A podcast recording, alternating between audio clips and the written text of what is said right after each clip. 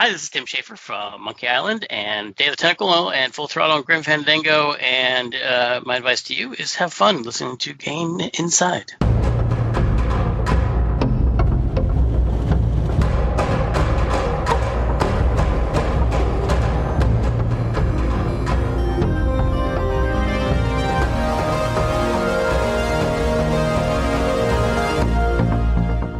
Und herzlich willkommen zu Gain Inside, der Podcast von Gain, dem unabhängigen Magazin für Spielekultur. Mein Name ist Benjamin Hollitz und ich begrüße Sie zur achten Episode unseres Podcasts. Und an meiner Seite heute eine fantastische, ich muss fast schon sagen, Herrscher an Leuten. So viele waren noch nie hier auf einmal. Es trauen sich heute in den Ring der fantastische Pascal Wagner. Hallo.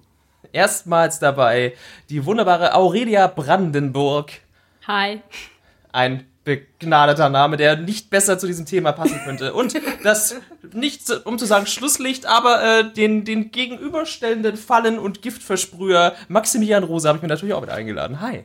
Hi.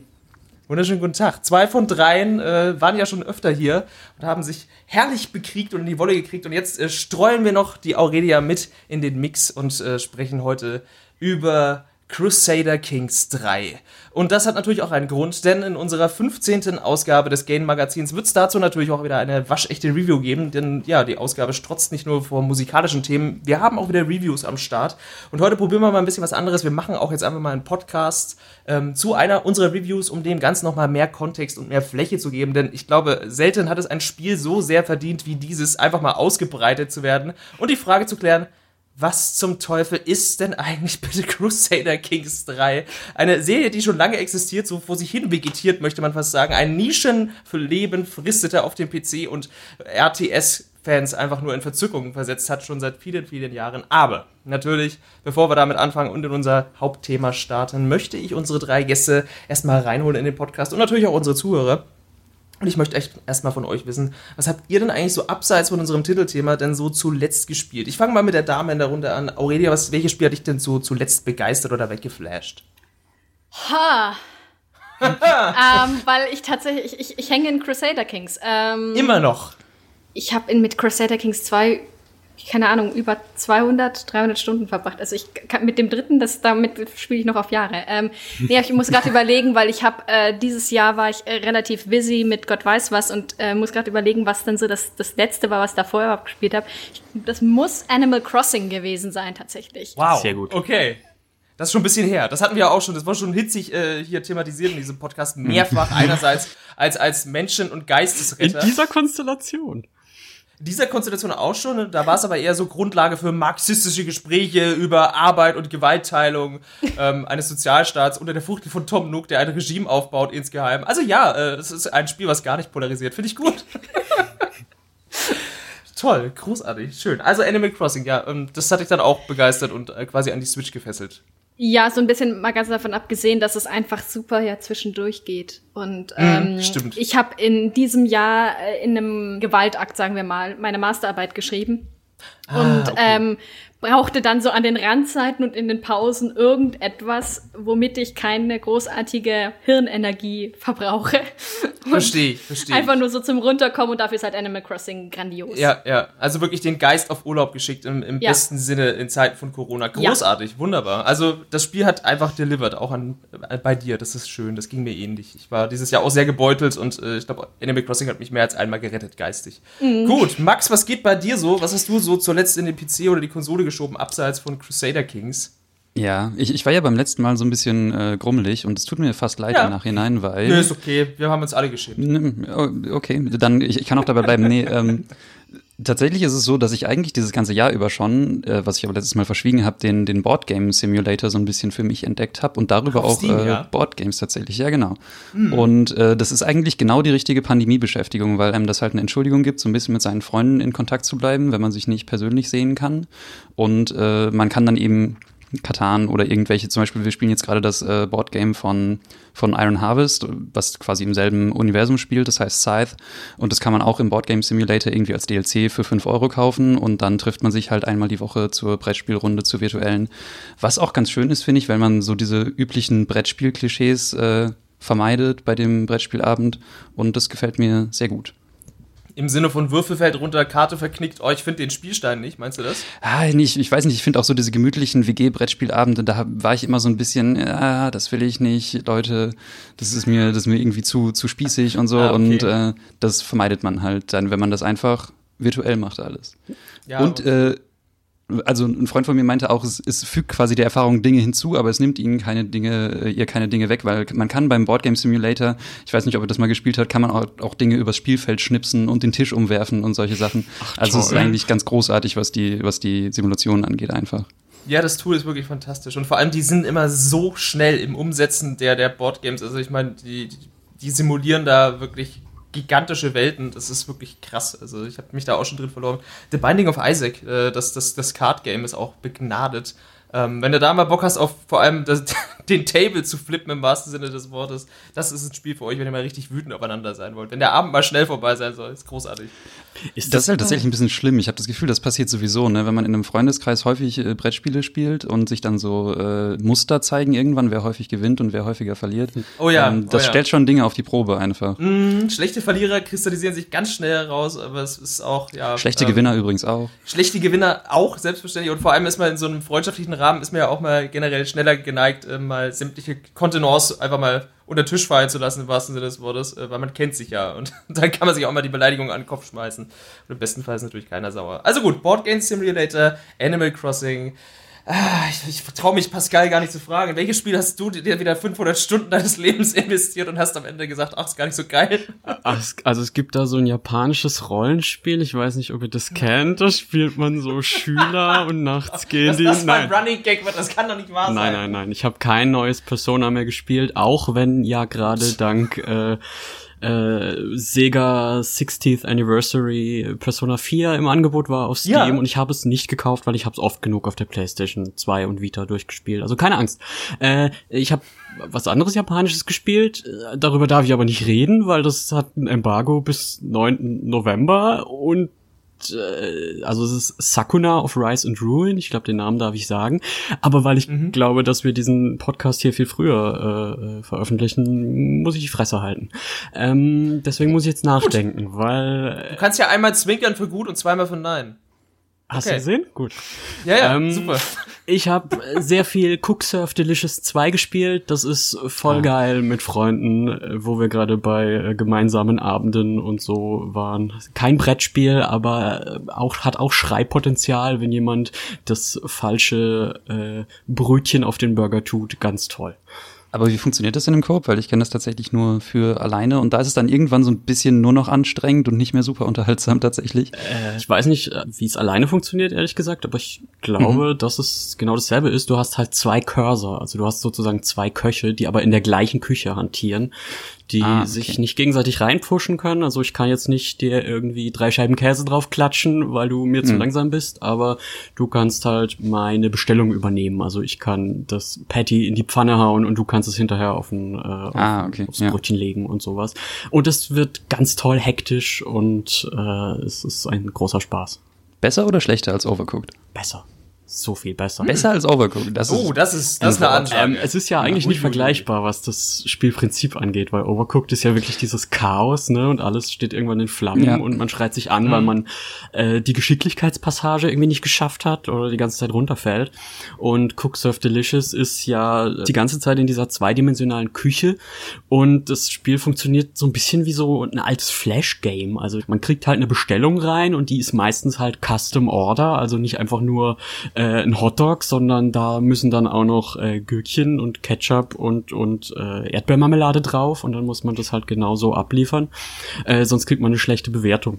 Wir haben es zum Beispiel immer so gemacht, ähm, ich habe am Anfang immer die, die Warmhaltestation befüllt, während meine Freundin dann schon mal die ersten Bestellungen äh, ähm, erfüllt hat und schon mal ge geguckt hat, was überhaupt bestellt werden kann, also was im Menü steht. Und dann haben wir halt so kommuniziert, okay, ich habe jetzt das und das gemacht und äh, die Leute bestellen jetzt sehr gerne irgendwie Burger, also kommt das wahrscheinlich in der Rush Hour auch. Und so kann man, also es ist mehr Koop als gegeneinander. Und bei Overcooked mhm. habe ich immer das Gefühl, dass man sich am liebsten gegenseitig in die Fresse hauen möchte.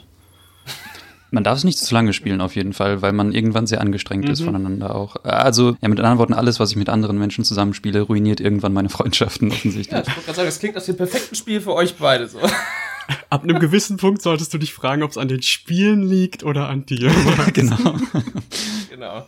Aber bevor jetzt hier noch mehr Hass gesät wird, ähm, werde ich nochmal schnell meine zwei Cents mit in den Ring schmeißen. Ich mache gerade das, was die meisten irgendwie tun. Persona 5 Spiel. Nee, nee, nee, das habe ich schon vor zwei, drei Jahren hinter mir gelassen. Ähm, ich spiele so ein bisschen Among Us immer mal wieder mit Freunden, mm. auch an so launigen Abenden. Da kommt auch irgendwie so diese Brettspielstimmung rüber und natürlich auch da ganz, ganz großes soziales Experiment im Freundeskreis. Wer hasst wen und warum? Ähm, und wer mobbt eigentlich hier gerade wen raus? Und liegt es eigentlich nur an der Farbe oder auch an der Persönlichkeit? Es ist fantastisch. Ich bin ja so jemand, der auch wirklich leidenschaftlich gerne Werwolf spielt. Man kommt viel zu selten dazu im realen Leben. Oh ja. Meistens auf Festival ist das so mein Go-To-Spiel, weil du nicht viel brauchst. Ein Edding hat man eh mal irgendwo und so diese äh, paar Dinger für die verschiedenen Rollen kann man sich schnell zusammenkritzeln und sei es nur auf irgendwie ein Stück Papier. Und das Spiel ist einfach mein wahr gewordener Traum auf vielerlei Ebenen. Ähm, und dazwischen spiele ich gerade noch so ein bisschen Soul Calibur 6. Und ähm, das habe ich eigentlich nur angefangen, weil es A im Game Pass ist, ich den besitze und B wollte ich 2B spielen, weil ich mir Automata so liebe. Und jetzt fange ich wieder an, Soul Calibur zu spielen. Und mein letztes Soul Calibur war Teil 2, damals auf dem Gamecube. Und ich muss dazu sagen, das macht immer noch Spaß. Das Spielprinzip hat sich nicht wirklich geändert nach so vielen Jahren oder fast schon Jahrzehnten, muss man ja sagen. Aber es ist immer noch ein saukompetentes Kampfspiel, von dem ich auch wieder das Gefühl habe, das spielt keiner mehr die Community ist irgendwie nicht vorhanden, außer natürlich in den Hardcore-E-Sport-Rängen, aber so die Casuals werden das wahrscheinlich irgendwie nicht mehr spielen. Habe aber schon ein paar Runden online bestritten und nicht komplett verloren, nur so ein bisschen. Äh, läuft, finde ich gut, mag ich. Ist kurzweilig, das ist gerade so meine Beschäftigung aktuell. There are four people with imposter syndrome among us. Yes, genau, so schaut's aus. Und bevor wir jetzt uns hier noch weiter durch die Gegend impostern, kommen wir jetzt mal so langsam zu unserem Titelthema. Ich sag's nochmal, wir sprechen heute über Crusader Kings 3.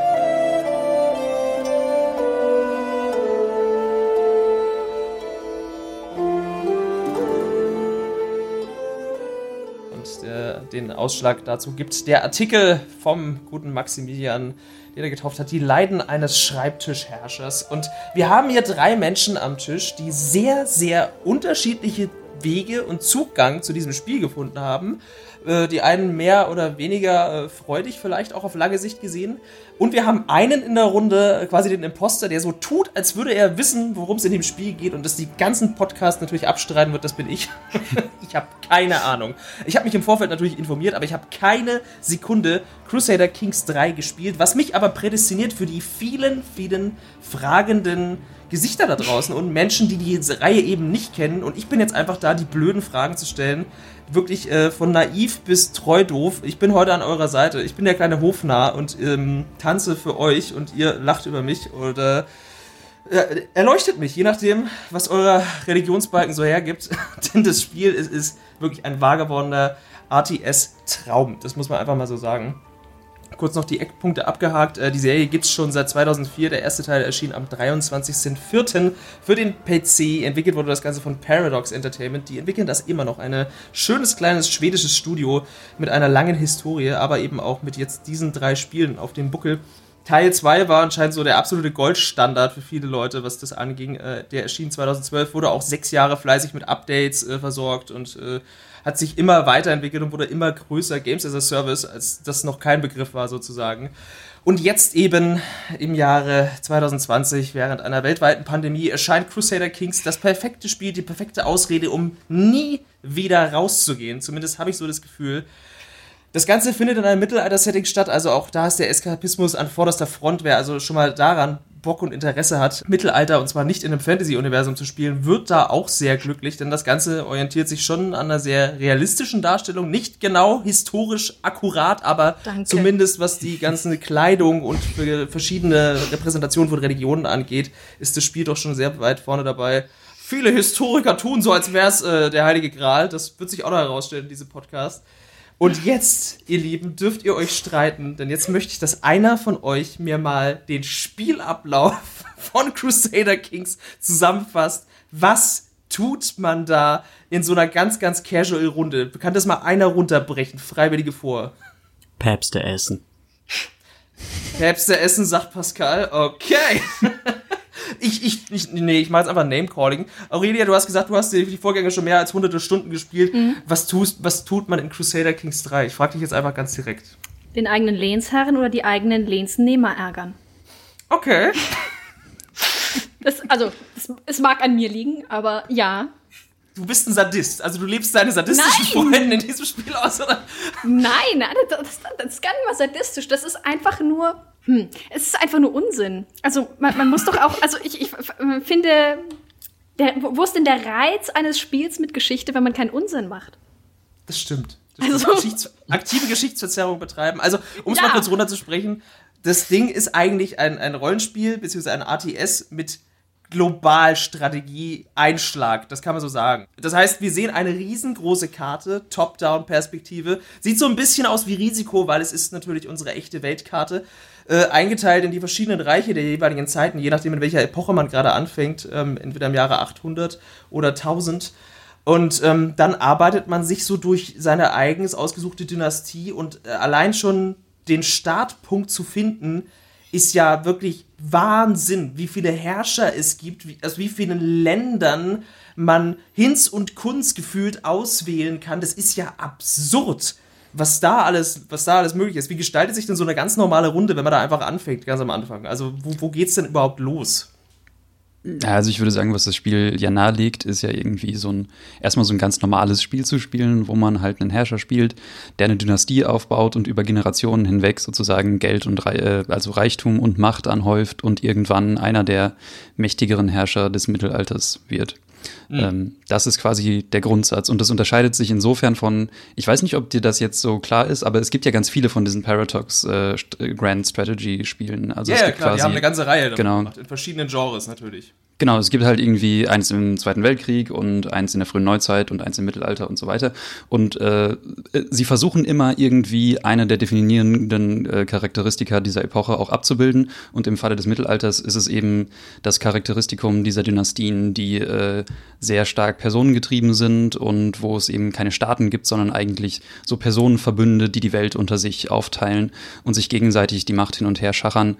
Und ähm, das würde ich sagen, ist eigentlich das Alleinstellungsmerkmal von Crusader Kings, dass es genauso sehr Rollenspiel ist wie Strategiespiel in vielerlei Hinsicht. Das heißt, ähm, man, man pickt sich ein, ein, Herrscherhaus oder halt auch eben so den, den kleinen Vasallen von nebenan, äh, der gerade mal äh, ja, über die eigene Türschwelle herrscht und vielleicht 100 Mann unter seiner Fuchtel hat, was ziemlich wenig ist. Und dann fängt man halt an, ähm, ja, seine Familiendynastie aufzubauen und äh, quasi ja, irgendwie sein ganzes Reich zu vergrößern, entweder durch Einfluss, Gewalt, Macht, Religion, Be Beziehungen, Geschick, Intrigen und das alles geht in diesem Spiel, während man sich durch eine Litanei aus Texten und Tafeln wühlt. Ne? Und das ist, glaube ich, auch so ein bisschen, weswegen die, die Leute früher mal Angst hatten davon, weil es war so eins dieser Spiele, wo man gesagt hat, so, mein Freund, du möchtest also Crusader Kings spielen? Hahaha, hier ist diese 16-teilige YouTube-Tutorial-Lernvideoreihe von Streamer XY. Und dann war man so, oh Gott, ich wollte nur dieses Spiel spielen, was ist denn hier los? Warum muss ich jetzt in die Schule gehen? so wirkt Crusader Kings erstmal auf, auf wieder Außenstehende und das sollte sich ja auch mit Teil 3 so ein bisschen geändert haben. Es gibt jetzt mehr Hilfen und Tooltips. Könnt ihr das bestätigen? Ist das so? Ist es zugänglicher geworden oder? Die, die größte Änderung ist, dass die 16-teilige YouTube-Reihe jetzt von Paradox direkt gehostet wird. Sehr gut, endlich In-House-Content. Nein, also es ist schon, äh, da, da, da, da kann ich mich ja jetzt einschalten, weil so wie ich das verstehe, also Aurelia hat ja schon gebeichtet, dass sie äh, dem zweiten Teil verfallen ist. Max, du hast auch schon einen anderen Paradox-Titel mal gespielt, oder? So dem. Ja, genau, aber halt tatsächlich viel mehr Europa Universalis mhm. als Crusader Kings. Ja. Ich habe noch gar nichts davon gespielt. Also ich habe mir aus einer Laune heraus, die hauptsächlich auch von Aurelias Erzählungen äh, be befeuert war, den Review Key für Polynö angefragt, habe Crusader Kings angeworfen, Crusader Kings 3 und es hat sofort funktioniert. Also es gibt ein Tutorial in diesem Spiel. Ich gehe jetzt mal davon aus, dass es sowas ähnliches auch in dem Vorgänger oder einem anderen ja. äh, Paradox mhm. gab. Man startet dann halt als Irland und kriegt so die erste Eroberung quasi an der Hand geführt. Also üblicherweise äh, geht es ja über diese Ränge in dem Spiel. Es gibt Grafenrang, Herzog, König und Kaiser und so ein spannendes Spiel fängt halt meistens an den unteren Rängen an. Man, man fängt jetzt nicht irgendwie gleich als Kaiser an und in diesem Tutorial ist man halt ein Herzog. Das heißt, man hat schon ein bisschen was, man hat einen Vasallen, Grafen, aber es ist auch noch Luft nach oben. Und dann kriegt man genau gesagt, wie man einen Krieg so führt, dass man am Ende mehr Territorium hat als am Anfang. Man kann nämlich auch einfach einen Krieg führen, den gewinnen und dann gar nichts bekommen, weil man vergessen hat, einen Kriegsgrund irgendwie äh, richtig zu nutzen. Man kriegt ein bisschen die, die, das Religionssystem erklärt, was auch ein beträchtlicher Teil dieses Spiels ist, dass einem zum Beispiel der eigene Reichspriester mögen muss, damit er einem ein bisschen was von den Kirchensteuern abzweigt. Das äh, ist ein relativ wertvoller Tipp am Anfang, den kriegt man auch gleich gesagt. Also äh, ich als Anfänger, der ja aber also nicht komplett unbeleckt ist, was Strategie angeht, ich habe relativ viel Civ 6 gespielt, aber diese Art äh, Echtzeitstrategie mit äh, Pausenfunktion, was Crusader Kings 3 ja ist, die war mir vorher völlig fremd und ich finde, da macht es einen ziemlich guten Job, mir das zu erklären. Das ist ja schon mal gut. Dann bist du ja schon mal zehn Schritte weiter als ich in dem Sinne, weil ich gucke mir das bloß von außen an. Meine Sozialisierung mit, mit äh, ATS-Titeln kam noch aus den frühen 90ern. Also ich habe so mit Dune und Command Conquer angefangen und bin jetzt eigentlich mehr so in die Rundenstrategie abgerutscht. Also so Fire Emblem liegt mir tatsächlich mehr. Ähm, deswegen war so Globalstrategie für mich immer schon so grundsätzlich so ein Punkt, wo ich sagte so, oh, da habe ich ein bisschen Schiss vor. Ich weiß gar nicht warum, aber es ist mit Sicherheit, auch irgendwie unbegründet, aber es ist ja dann schön, wenn sie einem da direkt so an die Hand nehmen und ähm, dann auch wirklich ein Tutorial, was einem auch was bringt. Das ist ja schön, wenn die Tipps eben so nachhaltig sind ähm, und eben auch vor allem Anfänger, wie, wie, du es dann ja auch bist, ähm, das zugänglich machen. Das ist großartig. Aurelia, wie geht's dir so als Profi damit? Mir? Äh, ja. Also ich, ich war tatsächlich relativ fasziniert davon, als ich rundherum gehört habe, dass jetzt alle in Crusader Kings 3 besser reinkommen als in Crusader Kings 2, weil, ähm, also wenn man den, den Zweier gespielt hat, ähm, ich habe direkt ohne Tutorial angefangen, weil man es auch eigentlich nicht braucht, ähm, um von 2 mhm. auf 3 zu wechseln. Also Crusader Kings 3 ist, finde ich, eigentlich komplexer als das Basisspiel von Crusader Kings 2. Deswegen finde ich sehr faszinierend, dass jetzt da alle scheinbar besser reinkommen, weil es eigentlich immer noch heillos unzugänglich ist irgendwie. Oder finde ich zumindest, theoretisch mein, ich bin diesem Spiel vollkommen verfallen, schon, schon länger. Aber ähm, ich finde es tatsächlich ähm, insgesamt sehr, sehr schön, was sich da auch so von Teil 2 auf Teil 3 getan hat. Mhm. Und ähm, das ist so ein bisschen also ich, ich bin ja von Haus aus Historikerin, von Haus aus aufs Mittelalter spezialisiert. Ich kann da nicht vollkommen aus meiner Haut, auch wenn ich immer versuche, das ähm, möglichst zu trennen, weil es auch nirgendwo hinführt, irgendwas mit von wegen, ist das jetzt realistisch, ist das korrekt und so weiter darum zu tun, das, das führt sowieso nirgendwo hin. Deswegen ähm, auch die ähm, Masterarbeit, nehme ich an, oder? Ja, Genau, das, ja, genau, ja, ja, ja, genau. Ich habe meine Masterarbeit über Burgen geschrieben. das ist ja großartig. Du bist perfekt. ähm, jedenfalls. Ähm, aber de, äh, das Ding ist tatsächlich, was mir an Crusader Kings 3 da im Vergleich zum, zum zweiten Teil einfach unglaublich gut gefällt, ist, ähm, wie viel flexibler das Spiel mit Geschichte als Konzept umgeht weil es insgesamt, also mein, ich habe da eben schon so gewitzelt mit, ähm, ich ärgere immer gerne als Vasallin meine Lehnsherrin und umgekehrt. Mhm. Ähm, aber es ist so ein bisschen Crusader Kings 3 ist noch mal deutlich mehr mit so einem Augenzwinkern unterwegs. Auch, obwohl auch schon der zweite Teil oh, mit einem Augenzwinkern unterwegs war. Aber es ist noch mal, es ist noch mal ein bisschen äh, stärker geworden und an ein paar Stellen dann noch mal flexibler. Es ist weniger eurozentrisch. Ähm, auch die, die Lehnspyramide haben sie abgeschafft, also nicht abgeschafft, aber aufgebrochen. Das ist nicht mehr so, so fürchterlich starr, wirklich Pyramidenform, sondern es ist mehr so irgendwie ein wildes Knäuel. Und das sind alles so Dinge, die gefallen mir halt, weil ich da immer sehe, ach, jemand ist drauf gekommen, dass das Mittelalter historisches Chaos ist und hat das in ein Spiel gepackt. Ha! So ein bisschen, ja. Also auf absurde Art und Weise dann doch wieder sehr akkurat in dem Sinne. Ich würde es nicht akkurat nennen. Ich, ich, ich habe ein Problem mit dem Wort akkurat. Ähm, Gut, geradlinig. Nein, es ist äh, authentisch. Es, äh, na, hör auf, hör auf. Das ist ja noch schlimmer. Du hast das böse Wort komm, gesagt. Komm, wir probieren englische Begriffe. Es ist ein Clusterfuck. Ja, ein Clusterfuck, das ist richtig. Ah, okay. Nein, also es ist, also es ist, nimmt tatsächlich, äh, oder es ist, benutzt ähm, interessante Inspirationen, sagen wir es mal so. Mhm. Und vor allem auch kreativere Inspirationen als so vieles, was sonst so an Mittelalterentwürfen da so auf dem Spielmarkt, zumindest im AAA-Bereich so rumgeistert. Mhm. Ich glaube, äh, da werden wir das definitiv jetzt dann später noch im Laufe äh, der Zeit vertiefen, weil du hast im, im, Vorgespräch schon einige interessante Szenarien skizziert. Das möchte ich übrigens heute auch so, um für die Zuhörer das vielleicht auch noch so transparent zu gestalten. Ähm, ich möchte, dass unsere drei äh, Lehnsherren und Lehnsfrauen hier auch definitiv eigene quasi Kriegsgeschichten mit einfließen lassen, denn es gibt Geschichten, die vermag anscheinend nur dieses Spiel so zu schreiben. Ähm, und das ist teilweise absurd, aber auch wirklich wunderschön. Und wir sind da fast auf so einem Game of Thrones-artigen Niveau, was dieses Spiel vermag zu erzählen mit seiner Struktur und der Art und Weise, wie man es spielt. Aber ähm, Max, wie ging's dir denn da? War das für dich irgendwie auch ein Teil, der dich begeistern konnte? Also diese quasi historische Anstrich, den das Spiel irgendwie hat? Oder diese, ja, akkurat darf ich ja nicht sagen. Äh, du weißt, was ich meine, Max.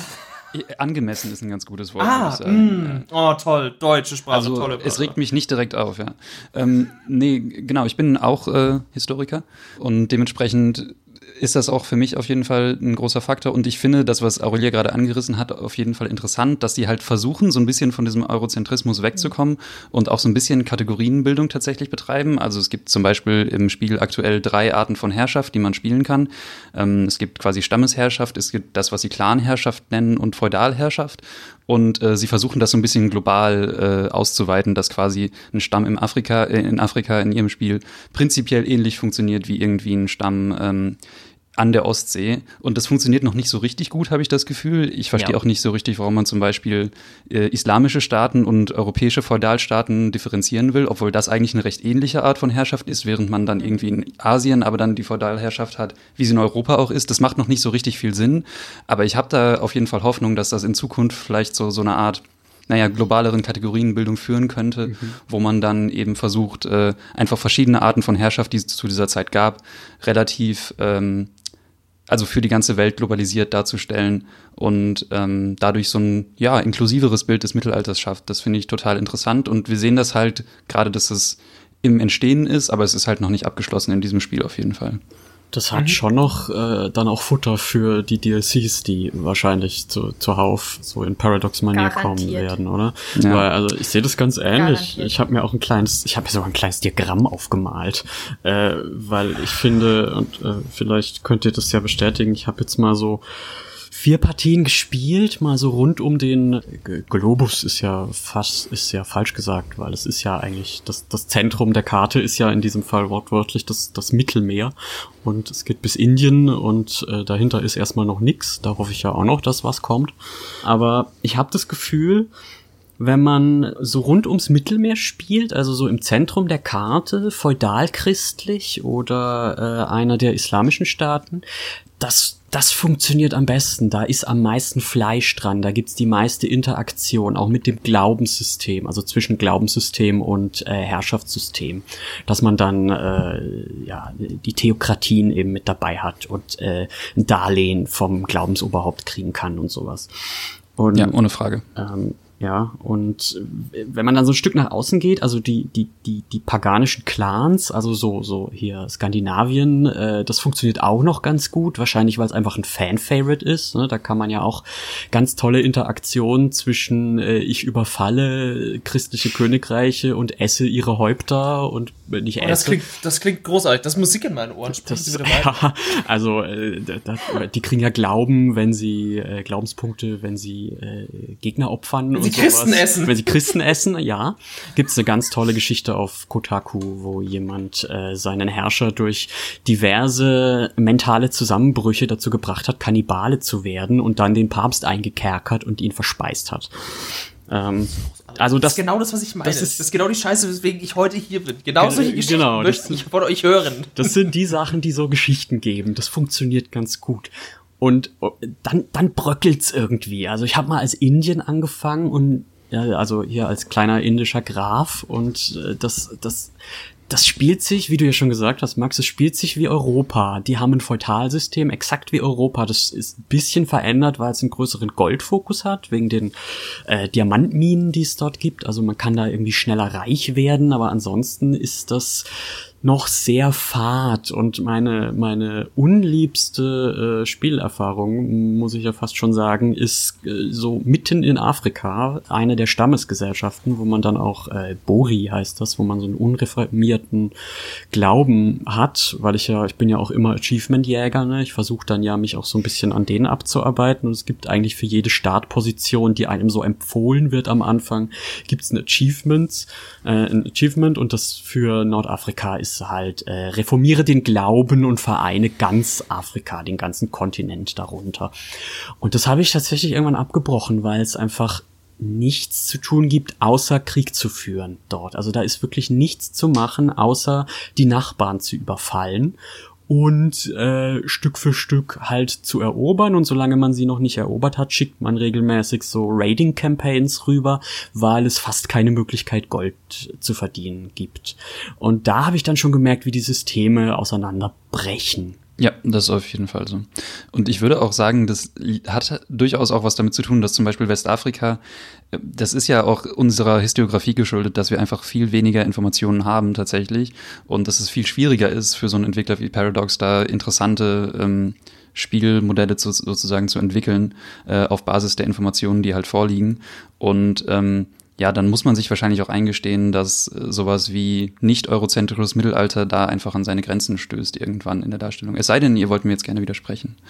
Also ich würde tatsächlich sagen, dass man da vor allem so ein bisschen, ähm, da spiegeln sich auch einfach die Prioritäten. Mhm. Ähm, weil, also mein, keine Ahnung, es gibt ja halt auch tatsächlich, ähm, oder man könnte ja auch, oder das ist ja kein Zufall, dass, sagen wir mal, Wikinger, alles Christliche, ja, und dann noch so ein bisschen was äh, von den Muslimen, dann vor allem A, Ecke Spanien und B, Ecke Jerusalem, dass das die drei sind, die am besten ähm, konzipiert sind, äh, am besten entwickelt sind. A, weil sie im Vorgänger am besten ausgebildet waren ähm, und B, einfach weil sie eben zu dem dann letztendlich doch wieder eurozentrischen Mittelalterbild passen, an das eben so auch das Verkaufsargument von dem Ding ist.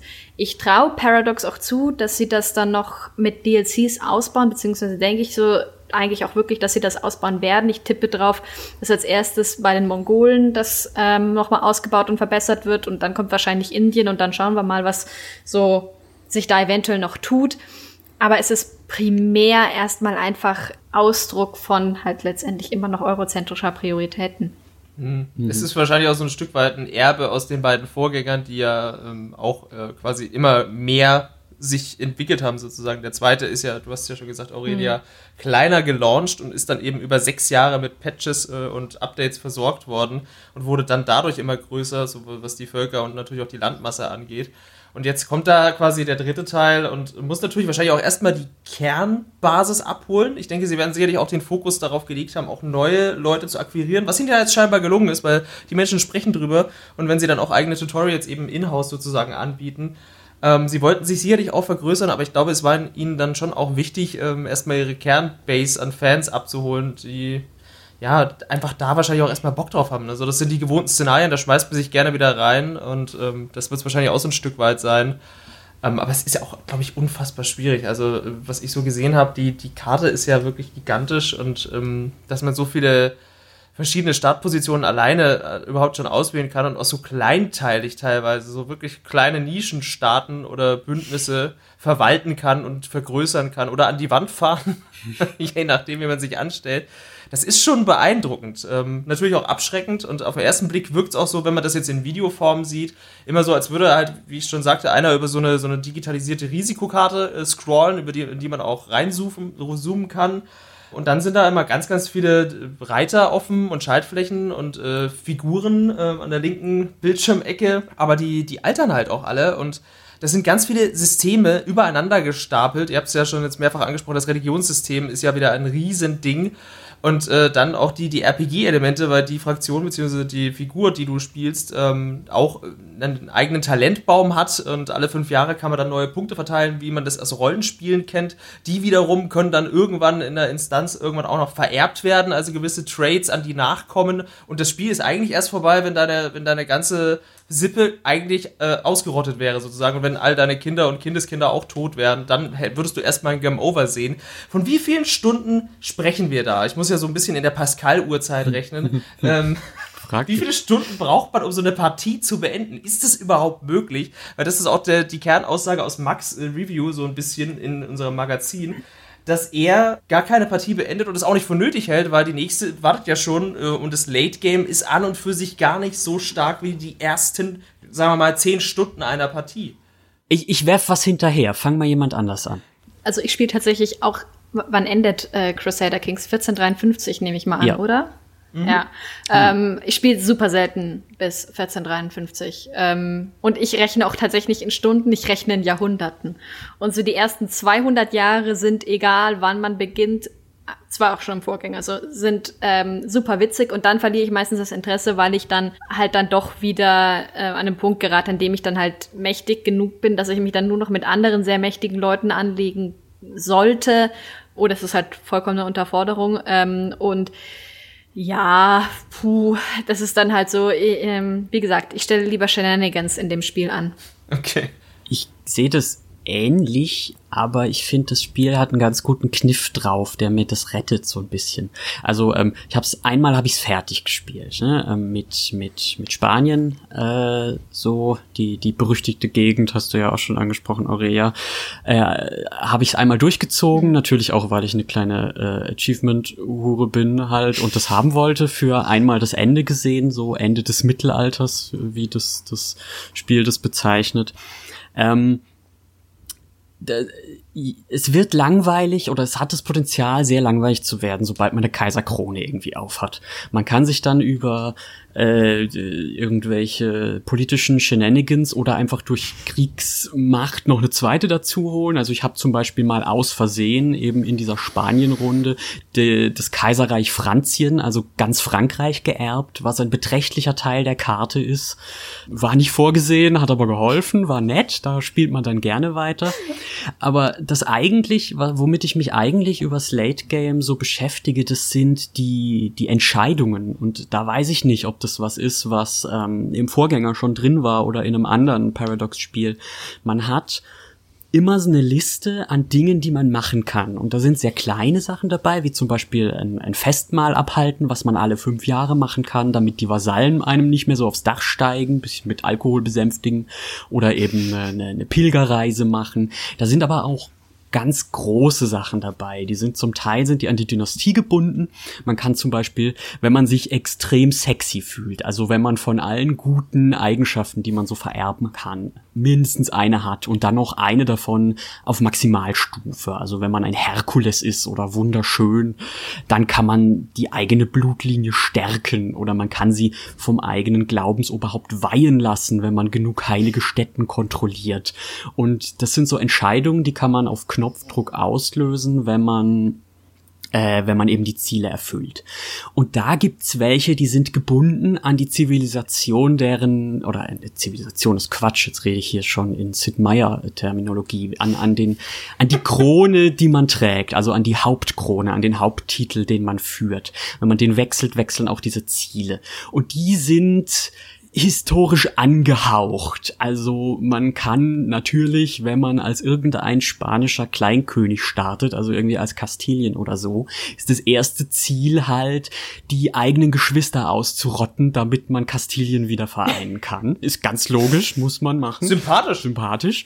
Und der nächste ja. Schritt ist dann natürlich die ganze iberische Halbinsel. Und wenn man das geschafft hat, kann man eben das Großreich Hispanien gründen. Und dann hat man eigentlich nicht wirklich was anderes als vorher, aber das, das Wappen verändert sich und die Farbe des eigenen Reichs auf der Pergamentkarte verändert sich und das ist einfach sehr lohnenswert, finde ich. Und davon gibt's einige echt schöne. Also jetzt meine aktuelle Runde, wo ich mhm. heute Mittag bisschen reingeschnuppert hat als als byzantinisches Großreich, da ist das, das naheliegende Ziel ist natürlich das römische Reich wieder zu vereinen, indem man das, den gesamten Mittelmeerraum äh, in Flammen stehen lässt, überrennt und wieder zurück nach Hause führt sozusagen. Und solche absurden Großziele, solche wirklich größenwahnsinnigen Sachen, die tragen dann für mich auch so ein Endgame, weil teilweise kriege ich die halt wirklich 20 Jahre bevor das Spiel sagt, so, hier ist Schluss, äh, jetzt fängst du neu an, kriege ich die halt gerade noch hin. Das stimmt. Mir fehlt tatsächlich allerdings bei Crusader Kings 3 im Augenblick noch so ein bisschen was, was diese Art von Großplänen dann zurückwirft und durchkreuzt. Ähm, simples Beispiel, das war auch eine, eine Sache aus einem DLC, aber in Crusader Kings 2 gab es irgendwann Seuchen. Mhm. Und Seuchen waren eine fantastische Mechanik, schlicht und ergreifend, genauso wie die, wieder die Eigenschaft wahnsinnig. Mhm. Und es gab noch irgendwie Teufelsgebot oder irgendwie das gibt's sowas. Also aber beides bisher auch. Ja, ja. Ne? Es war bei Crusader Kings 2 waren die insofern grandios, weil sie dir deinen Stammbaum random, ohne dass du was dagegen tun konntest, sehr dezimieren konnten. Und das konnten regelmäßig dir dann eine Nachfolgekrise zum Beispiel, also so, äh, wurde dadurch erzeugt. Also zum Beispiel, wenn du, wenn eine Seuche ähm, dein Reich quasi überschwemmt hat und du hattest nicht genug oder äh, keine Hospitäler vorher gebaut, dann konnte es dir passieren, dass dir deine halbe Familie wegstirbt und auch deine Erben einer nach dem anderen wegsterben. Und dann saßt du tatsächlich so da und bang, äh, warst du am Bangen so nach dem Motto, bitte, bitte, bitte, ich brauche nur einen Erben, der mir jetzt hier überbleibt. Nur einen, sonst habe ich ein Problem. Und dann hattest du halt regelmäßig solche Situationen, wo du dann halt plötzlich dann nur noch wirklich, die, die jüngste Tochter ist übrig geblieben und dann musste die halt danach dann den Thron besteigen. Und solche Situationen, die, da gab es bei Crusader Kings 2 einiges, was solche Situationen provozieren konnte. Es konnte auch, wenn, wenn eben, das meine ich mit dem Wahnsinnig und dem irgendwie Teufelskind oder sowas, da haben sich dann Kinder im Kindesalter noch schon durch den Stammbaum durchgemordet, bis sie die nächsten in der Erbfolge waren und sowas. ähm, das ist, äh, das Ding ist, mit solchen Sachen konnte es dann, die eben auch ziemlich spät im Spiel noch passieren, dass es interessant blieb, schlicht und ergreifend, weil etwas vollkommen Unerwartetes und Zufälliges passieren konnte. Das fehlt jetzt halt im Augenblick noch. Ich glaube auch, dass es mit den DLCs dann noch stärker nachgereicht wird und besser wird und alles. Aber das ist noch so etwas, ähm, was mir im Augenblick noch fehlt. Also ich finde auch tatsächlich, dass also mein, mein Hauptproblem, was ich auch so ein bisschen beschrieben habe, ist, dass es halt sehr stark binär ist. Also es gibt nur die beiden Extreme, es sei denn, du hast halt am Anfang Erfolg und dann wird es auch sehr schnell einfach ein sehr äh, Spiel, was sich sehr krass selbst trägt und oder du hast am Anfang sehr viel Misserfolg und irgendwie vielleicht, wenn du ein Vasall bist, äh, wird auch dein Lebensherr schnell dezimiert oder so und dann äh, gibt es eigentlich gar keine Hoffnung mehr, das Spiel nochmal an einen Punkt zu kriegen, wo es irgendwie Sinn macht, weiterzuspielen und ähm, das hat mich schon gestört an der aktuellen Form von Crusader Kings 3. Äh, da, da, da, da finde ich was. Ähm, du, du sagst, äh, ein, Spiel, ein Punkt, an dem es wenig Sinn macht, das Spiel weiterzuspielen. Ähm, so, so wie ich jetzt aber Aurelia verstehe, würde, würdest du das ja total äh, gut finden. Also wenn, wenn dir jetzt angenommen, ich habe es noch nie geschafft, dass man landlos wird. Ich weiß nicht, ob das geht. Aber angenommen, du wirst jetzt von den Mongolen überrannt und die nehmen dir dein Land und du, du schaffst, oh. du bist am Hof irgendeines, äh, irgendeines anderen Herrschers. Oder von mir aus hast du halt noch eine Grafschaft, obwohl du vorher ganz viele hattest. Und jetzt ist überall rum ist äh, Mongolenreich und es gibt keine Chance, was zu erobern. Ähm, Magst du würdest eine neue Partie starten, wahrscheinlich. Das ist, das ist total interessant, was du da jetzt gerade gesagt hast. Das stimmt halt.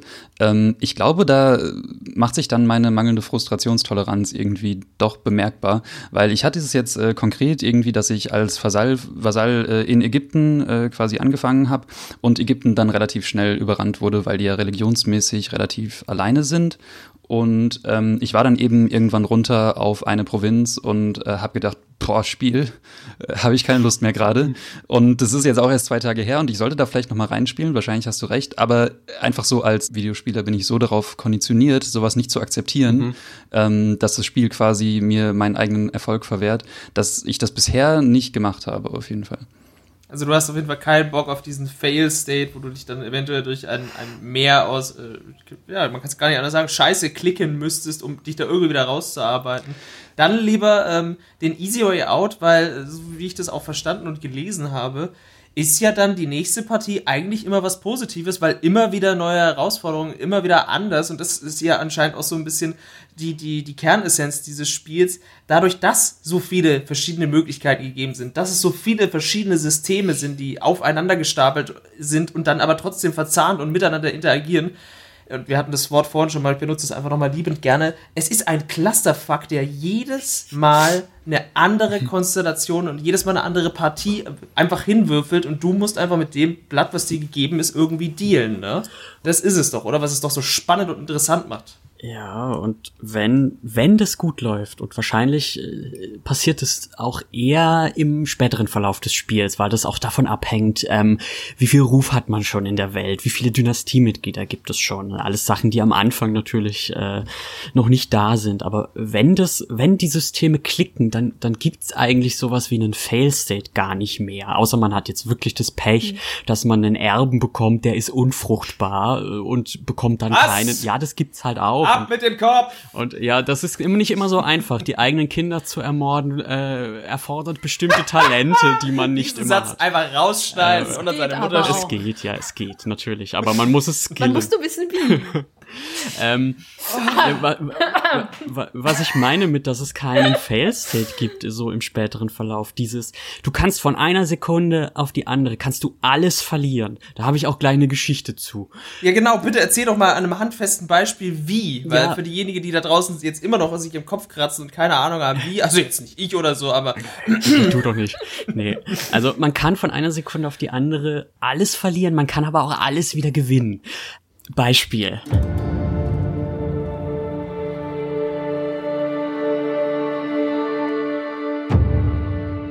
wie gesagt, ich habe meine erste große Runde habe ich auf der iberischen Halbinsel gespielt. Als äh, also da da gibt's fünf Geschwister, das sind vier vier große Könige, die Könige von äh, Galizien, Navarra, äh, Kastilien und Leon, Kastilien. genau danke. Mhm. Ähm, und dazwischen die kleine Schwester von den Vieren. Äh, die hat eine kleine Grafschaft, die eigentlich nominell zu Leon gehört, aber nicht annektiert wird, weil sie auf sehr gutem Fuß mit ihrem Bruder, dem König von Leon, steht. Auf so gutem Fuß nämlich, dass sie mit ihm schläft und mhm. sich so quasi. Saarland gefällt das. Kann man auch spielen.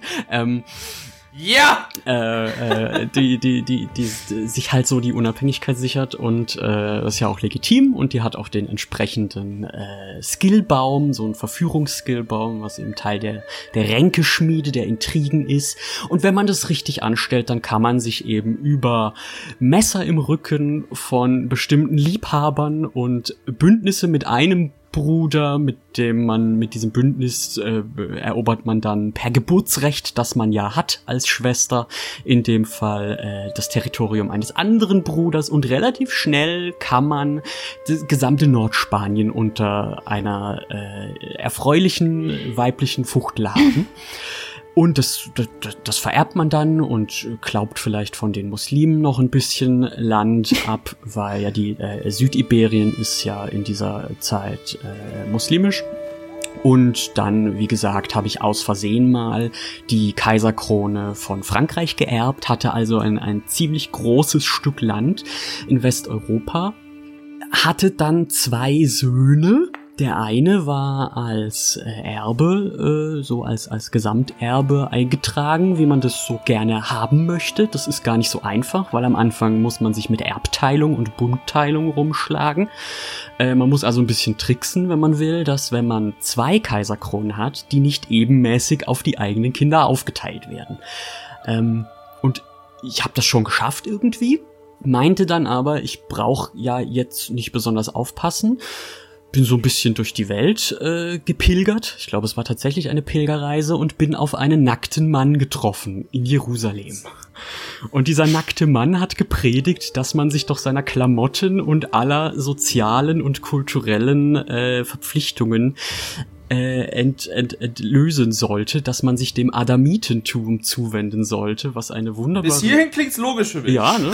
Es ist eine, eine ganz tolle Religion in diesem Spiel, äh, wo, einem dann die, die Leute, die, die Herrscher, die dieser Religion folgen, die sind dann alle nackt und die können dann, selbst wenn, obwohl sie Christen sind, können die dann Konkubinen nehmen und, und freie Liebe und Inzucht ist auch nicht verpönt und alles, alles Mögliche äh, erlauben die halt. Und da dachte ich, da mache ich halt mal mit. Ähm, nur fand das halt dann der Bruder, der natürlich auch erbrechtlich äh, irgendwie noch mit in der Reihe war, nicht so toll und hat sich die französische Kaiserkrone geklaut. Und nachdem Vasallen die Unart haben, gerne auch mal untereinander Krieg zu führen, also das ist was, das einem so als Kaiser total egal ist, weil das eigene Reich bleibt gleich groß und die sollen sich ruhig gegenseitig die Köpfe einschlagen und sich das Territorium abnehmen, weil dann nerven sie mich nicht mit irgendwelchen Steuererlassforderungen. Äh, aber dann haben halt drei Viertel von, von Spanien haben irgendwelchen französischen Königen gehört, weil die zu dem Zeitpunkt die stärkere Streitmacht hatten. Und plötzlich waren diese Könige Teil des Kaiserreichs meines Bruders und nicht mehr meines. Und dann stand ich da und dann hatte ich noch so äh, drei Herzogtümer und einen Bruder, der mich gar nicht mochte. Nackt. Musste dann nackt, musste dann sehr reuig beim Papst um, äh, um, um Wiederaufnahme bitten in den Katholizismus, mhm. weil mich mhm. alle natürlich hassen auf dem äh, westeuropäischen Teil des Kontinents und äh, danach konnte ich mich halt langsam über Goldspenden und äh, schlussendlich den Mord meines Bruders wieder in die Rangfolge beider Kaiserthronen hinein. Und dann, dann war ich wieder im Geschäft, ne? Also das ist so dieses, okay, eigentlich hätte ich mittendrin aufhören können, als ich als trauriger, nackter Mann im Wald stand, aber es ging halt weiter. Aber ich finde die Erzählung gerade einfach fantastisch, weil es, äh, äh, äh, weil ich so bei mehreren Stellen mir so, äh, so gedacht habe, ich, das, oder so, da sieht man, wie unterschiedlich wir offenbar spielen. Also zum einen finde ich schon interessant, dass du offenbar am Anfang in Spanien was erobert hast, ähm, weil ich habe es auch mal angespielt. Ähm, ich habe keinen Krieg geführt. Also bei mir hatten die Brüder alle Unfälle. Ähm, Einige ja bei mir auch, die an die ich sehr also, nah rankam. Aha. Dazu muss man sagen, ähm, dass übrigens mit dem, welchen ähm, Baum die diese Schwester in der, dieser Konstellation ausgebildet hat, bei dem äh, bei den Intrigenbäumen, das ist Zufall tatsächlich offenbar. Mhm, mh. Weil bei mir hatte sie tatsächlich direkt den Baum mit ausgebildet, der, ähm, der auf Intrigen, also der auch auf Mord und, und Entführung und so weiter geht, nicht den auf Verführung. Und damit ging das dann natürlich auch besser, einfach die Brüder mal so, so mir nichts, dir nichts zu ermorden. Also du bist quasi ohne Inzest aus der Nummer rausgekommen, ja? Na, der Inzest, der ist sowieso schon Standard. Also um den kommst so, du nicht herum. Aber ich habe mich sehr schnell getrennt, weil ich keine Lust hatte. Weil das Problem ist, dann ist nämlich immer noch das nächste. Im Standard, äh, in der Standardkonfiguration ähm, der Religion, also des Christentums, ist ähm, weiblicher Ehebruch und Inzest verboten. Bei Männern ist es verpönt. Mhm. Was natürlich dann wieder so ist, wenn du dann halt ähm, mit der Schwester spielst und sie wird schwanger von ihrem Bruder und das kommt am Ende, oder es, es kommt raus, ähm, dann hast du das größere Problem. Mal ganz davon abgesehen, dass es eben auch wirklich so ist, dass ähm, Kinder aus incestuösen Beziehungen wenn sie wirklich zu nah miteinander äh, verwandt sind, die Eltern, eben auch zum Beispiel äh, die schlechteren äh, Eigenschaften bekommen und auch schlechtere Werte bekommen. Also das, das merkt man, dass der Genpool zu klein war. Ähm, und das Ding ist, also ich fand das einmal jetzt gerade ganz lustig, weil ich habe die diese Situation am Anfang, als ich es mal angespielt habe, ich habe da nicht lange gespielt, aber ich habe mal so, so die ersten paar Generationen da gespielt. Ich habe das anders gelöst und das andere Ding hatte ich nämlich auch noch ähm, mit äh, religiös gesehen, weil ich habe nämlich auch mal ähm, so quasi bin unter die Ketzer gegangen und habe allerdings direkt meine eigene Religion gegründet. Bei mir ist es eben so gelaufen, dass ich A, meine eigene Religion, wie gesagt, gegründet habe und dann eben erstmal da schön fett auf, ich weiß nicht, ich habe, glaube ich, Gleichberechtigung der Geschlechter, homosexuelle Beziehungen äh, sind akzeptiert, alles mögliche, erstmal schön das Christentum über den Haufen geworfen. Ähm, und das nächste Ding war halt, wer deswegen ein Problem hatte, wurde erpresst oder ermordet. Die beiden Möglichkeiten gab es dann bei mir. Ja. Und es funktionierte super, weil ich halt eben die entsprechend, das war auch noch ein, ein, ganz lustiger, eine ganz lustige Generation, weil ich da in der alle Brüder meiner Königin enterbt hatte vorher, weil die Brüder unfähig waren, die Königin aber selber ein Genie war und ja, dann muss da halt jemand mit Fähigkeiten hin und dann hat die innerhalb von einer Generation, habe ich halt mit der neue Religion ähm, angelegt. Ähm, ich glaube auch noch irgendwie, ich glaube, genau, das war in Italien, da habe ich Sardinien auch noch in der Runde mal erobert und Gott weiß, was mir so ein bisschen so vor mich hingemacht. Da habe ich mich auch durch den Stammbaum gemordet, um Teile von Spanien zu erben. Also Mord ist so meine Antwort auf solche Probleme. Deswegen finde ich es interessant, dass du beim Papst zum Beispiel zu Kreuze gekochen bist. Ich hätte wahrscheinlich eher den Papst ermordet. Ja, aber man, man, man, also äh, bei dir ist das offensichtlich äh, in der Person auch schon ein bisschen angelegt. Ähm, oh, ja. Möchte ich jetzt nicht jetzt weiter drauf eingehen. Aber eigentlich, ich spiele ja auch so ein bisschen mit den Karten, die mir gedealt werden, ne? Also du hast ja schon gesagt, bei dir hatte die auch so einen Mordfokus und da kann man ja dann auch äh, Da kann man nichts machen. Oh, es tut mir leid, ja, ich muss ja, ihn umbringen, schade. das ist so in meinem Stammbaum. Mm. Ja, ja, eben. Also ich, ich hatte ja eine Verführerin, was hätte ich tun sollen, außer mit vier Brüdern zu schlafen? Es gibt keine anderen Männer, ja, genau. Dir, dir ähm. blieb nichts anderes übrig, als dein, sich deinem Bruder zu. Oh, mm, ähm, bin ich da nackt auf dich draufgefallen. Scheiße. Oh. Aber der, der, der besagte nackte Mann im Wald, der war halt, der war gebildet wie sonst was, konnte aber sonst nix. Also konnte kein Schwert halten, aber hatte, war, war Theologe, hatte äh, Glaubenspunkte noch und nöcher. Also ich konnte, ich hätte dreimal die Woche den, den, die, die Konfession wechseln können und hätte hinterher immer noch genug Glaubenspunkte gehabt, um den Papst um Gold anzupumpen. Äh, und mit, mit den Mitteln, die ich hatte, habe ich halt gearbeitet. Da dachte ich mir, okay, ich gründe jetzt entweder meine eigene Religion, in der ich äh, ein Glaubensoberhaupt habe, das mir Gold pumpt und keine Hosen tragen muss, oder ich nehme den äh, einfacheren Weg und äh, gehe zum Papst. Das Verkaufsargument war, waren die fehlenden Hosen. Ja, also ja, genau. ich dachte, es, die hosenlose Religion. Es, es wird ja auch ein bisschen, ein bisschen frisch in, äh, in den Gebirgen Spaniens. Da kann man dann vielleicht den ein oder anderen Schlüpper auch mal tragen.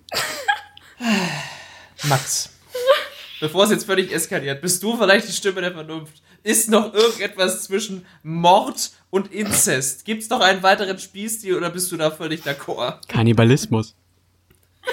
Also ich finde es ganz interessant, auch dass sie so sehr, also oder Aurelia so das sehr. Ist so krank ist, seid, nee, Quatsch. Äh, ich habe das Gefühl, häufig ist Mord gar nicht super effektiv, weil ja. man ja irgendwie, also man, man muss mhm. sehr viel morden, damit Morden irgendwann äh, Sinn macht, weil man muss ja tatsächlich viele Leute aus dem Weg räumen, bis man dann irgendwann mal dran ist, erbfolgemäßig. Und ja. und und und das stimmt. Tut mir leid. Ähm, du hast gesagt, du würdest den Papst ermorden was bringt was keinen Sinn was bringt dir das den Papst ja, zu ermorden weil es kommt ja einfach ja, nur der nächste Papst. Papst.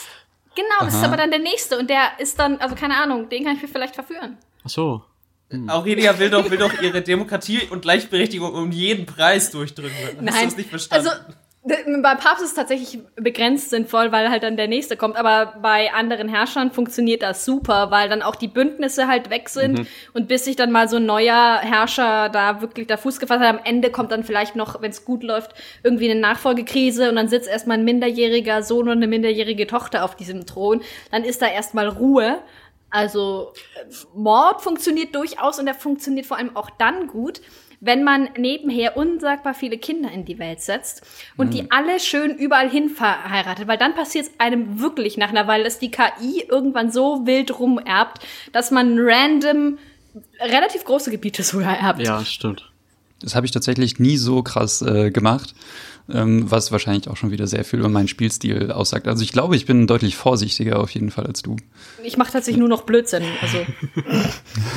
ja, ich, also wie ihr, wie ihr auch äh, gesehen habt, wenn, ihr, wenn ihr den Artikel gelesen habt, ich hatte tatsächlich Ambitionen irgendwie anfänglich, bis ich irgendwann gemerkt habe, dass das gar nicht so eine gute Idee ist. Ich glaube, das ist auch so eine, so eine Krankheit, die ich halt mitgenommen habe aus den anderen Paradox-Spielen, wo es ja tatsächlich einfach keine andere Möglichkeit gibt, als äh, zu gewinnen. Und es gibt auch tatsächlich eher so einen Gewinn-State, zumindest bei sowas wie Hearts of Iron, was ich äh, zugegebenermaßen auch ganz interessant finde. Ähm, und deswegen habe ich das so ein bisschen mitgenommen nach Crusader Kings, glaube ich. Aber das sollte man vielleicht gar nicht so intensiv tun.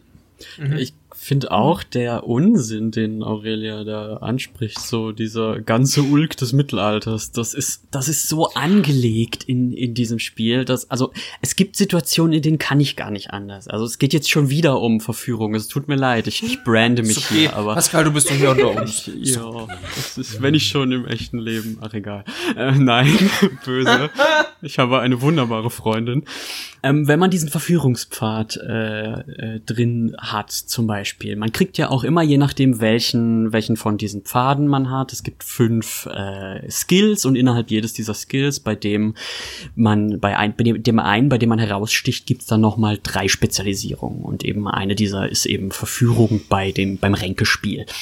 Und äh, da bekommt man auch immer Events, die einfach aufploppen, je nachdem, was man hat. Also wenn man den Kriegsfokus hat, gibt's eine sehr, sehr seltsame Fixierung auf Schlachtpferde, die, bei denen ich von bis heute noch nicht weiß, was das eigentlich bringt, weil man kann extrem viel Gold in das Schlachtpferd stecken, das dann einfach irgendwann stirbt und dann kann man es noch kurz vorher zur Zucht benutzen, aber das, das führt zu weit. Ich will einfach, wenn ihr wisst, was dieser Schlachtpferd bringt, es gibt bitte Ruhm. schreibt's mir in die Kommentare. Ich hoffe, es ist nicht nur Ruhm, weil das wäre enttäuschend.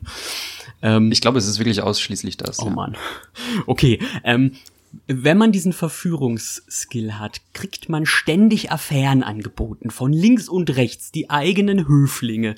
Dann gibt's, ähm, letztendlich ist es Tinder, es heißt auch so, irgendwie eine neue Flamme. Da fällt dem eigenen Herrscher dann auf, dass er noch ein paar, äh, paar gezeichnete Porträts von anderen Günstlingen auf dem Dachboden liegen hat. Und die kann man dann auf den linken Stapel legen, wenn man sie nicht toll findet, und auf den rechten Stapel, wenn man sie ganz toll findet. Und wenn man sie nach oben legt, gibt man ihnen ein super Like und dann kann man halt, man kann mit ganz vielen Leuten schlafen.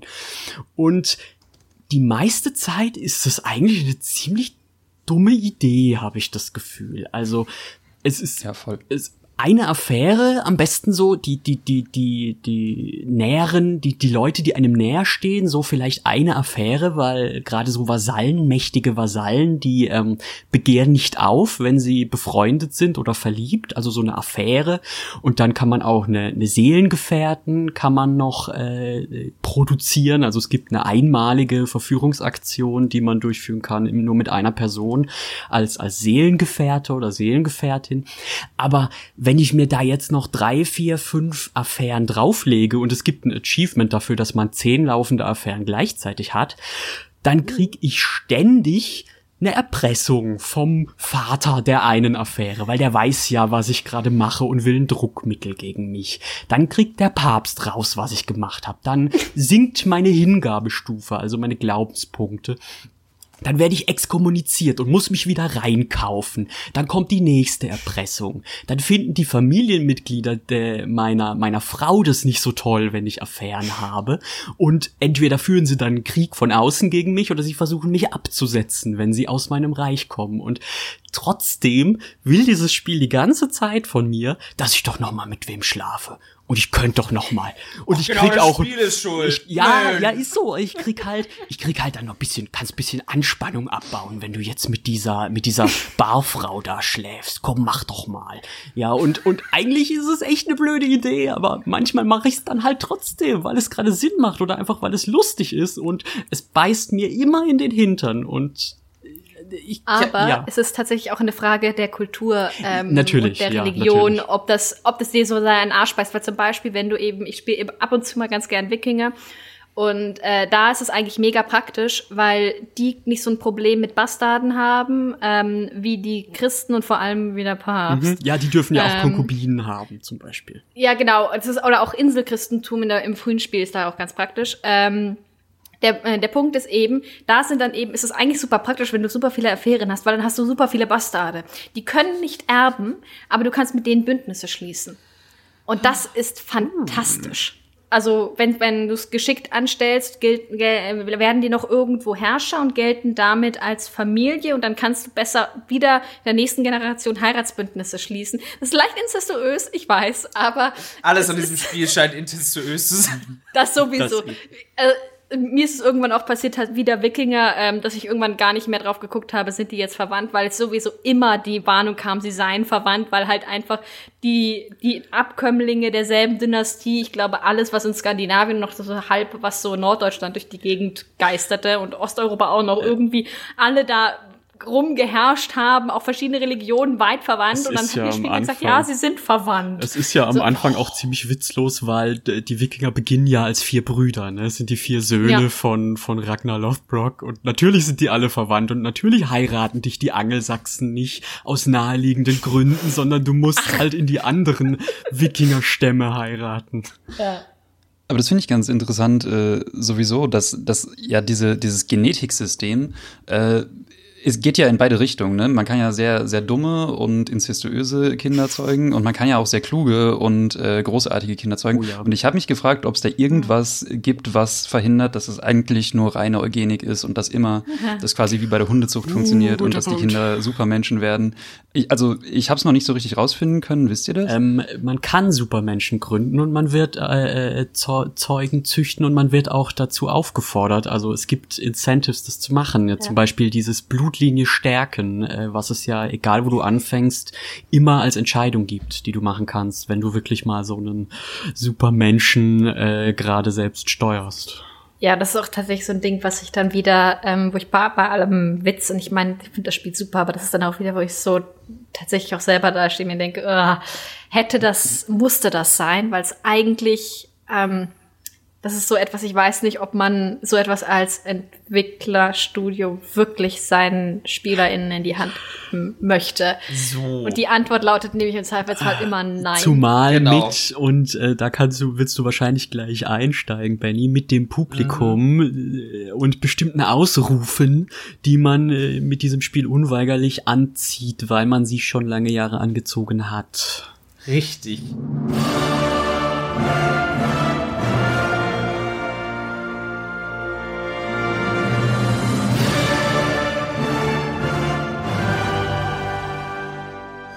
Da kommen wir nämlich auch mal zu so einem kleinen, sagen wir mal, Ding, was da so mitschwingt. Ähm, nämlich die ganzen rechten Vollidioten da draußen, die finden solche Sachen natürlich gut, wenn sowas in einem Videospiel geht. Also Crusader Kings wird sich hier wahrscheinlich auch wieder vor seiner historischen äh, Nicht-Akkuratheit verstecken. Wir dürfen das Wort hier ja nicht mehr erwähnen. Ähm, in, in, einer gewissen Art und Weise. Und sie haben dieses Publikum ja nicht erst seit gestern angezogen, sondern das ging ja auch schon in Teil 2 und in Teil 1. Also die rechten Vollidioten finden genau das geil, dass sie sich dann eben genau solcher Mechaniken bedienen können und wie, wie es eben gerade Max schon gesagt hat, man eben Supermenschen eben auch mal heranzüchten kann und dann eben die, die Herrscher der blonden Skandinavier über den Rest des Globus hetzen kann um alle anderen platt zu machen. Also natürlich kann in so einem Spiel auch ein, ein dummer Geist seine Fantasien ausleben und jemand, der da einfach bloß äh, Shenanigans betreiben möchte, so wie Aurelia, ähm, kann sich dann natürlich auch verwirklichen, aber das ist ein Ding und da gibt's auch entsprechende Communities, die auch eigene Memes rund um dieses Spiel mit, äh, ja, quasi in die Welt getragen haben. Ja und das ist doch dann teilweise sehr problematisch. Da geht natürlich auch der Entwickler entsprechend vor, aber es ist auch wie immer in solchen äh, ja, Dingen ein Fass ohne Boden eigentlich. Ne? Also, aber das ja. ist auch ehrlich gesagt etwas, weshalb ich diesen Kniff, der, ähm, also auch dieses, ähm, ja, im Grunde Eugenik-System mehr oder ja. weniger, ähm, von Crusader Kings 3 eigentlich nicht verstehe, warum das überhaupt existiert, weil das ist eine Neuerung in dieser extremen Form, auch mit diesem Anreiz, deine Blutlinie zu weinen und auch, dass du deine Dynastie, da kannst du, die, auch für die Dynastie gibt's so wie einen Fähigkeitenbaum, wo du dann auch auswählen kannst, dass bestimmte, also dass, dass schlechte ähm, Eigenschaften so und so viel Prozent weniger vererbt werden und gute verstärkt werden, so, also du kannst dann auch das sozusagen verbessern dass all diese Dinge, ich verstehe nicht, wieso das drin ist und jetzt vor allem mit Crusader Kings 3 plötzlich neu eine Erneuerung drin ist, weil sie eigentlich ähm, ihren, also mit dem Ansatz hat man, merkt man eigentlich an vielen anderen Stellen, dass sie durchaus Dinge gemacht haben, die von dieser rechten Zielgruppe, sage ich jetzt mal, eigentlich weggehen, beziehungsweise die tendenziell vergraulen. Und auch ich vermute ganz bewusst vergrauen. Also das, das geht so so Banalitäten wie, dass Sexualität etwas komplexer ist als im Vorgänger. Aber auch so Sachen, dass Deus Vult ist noch drin, aber sehr viel reduzierter.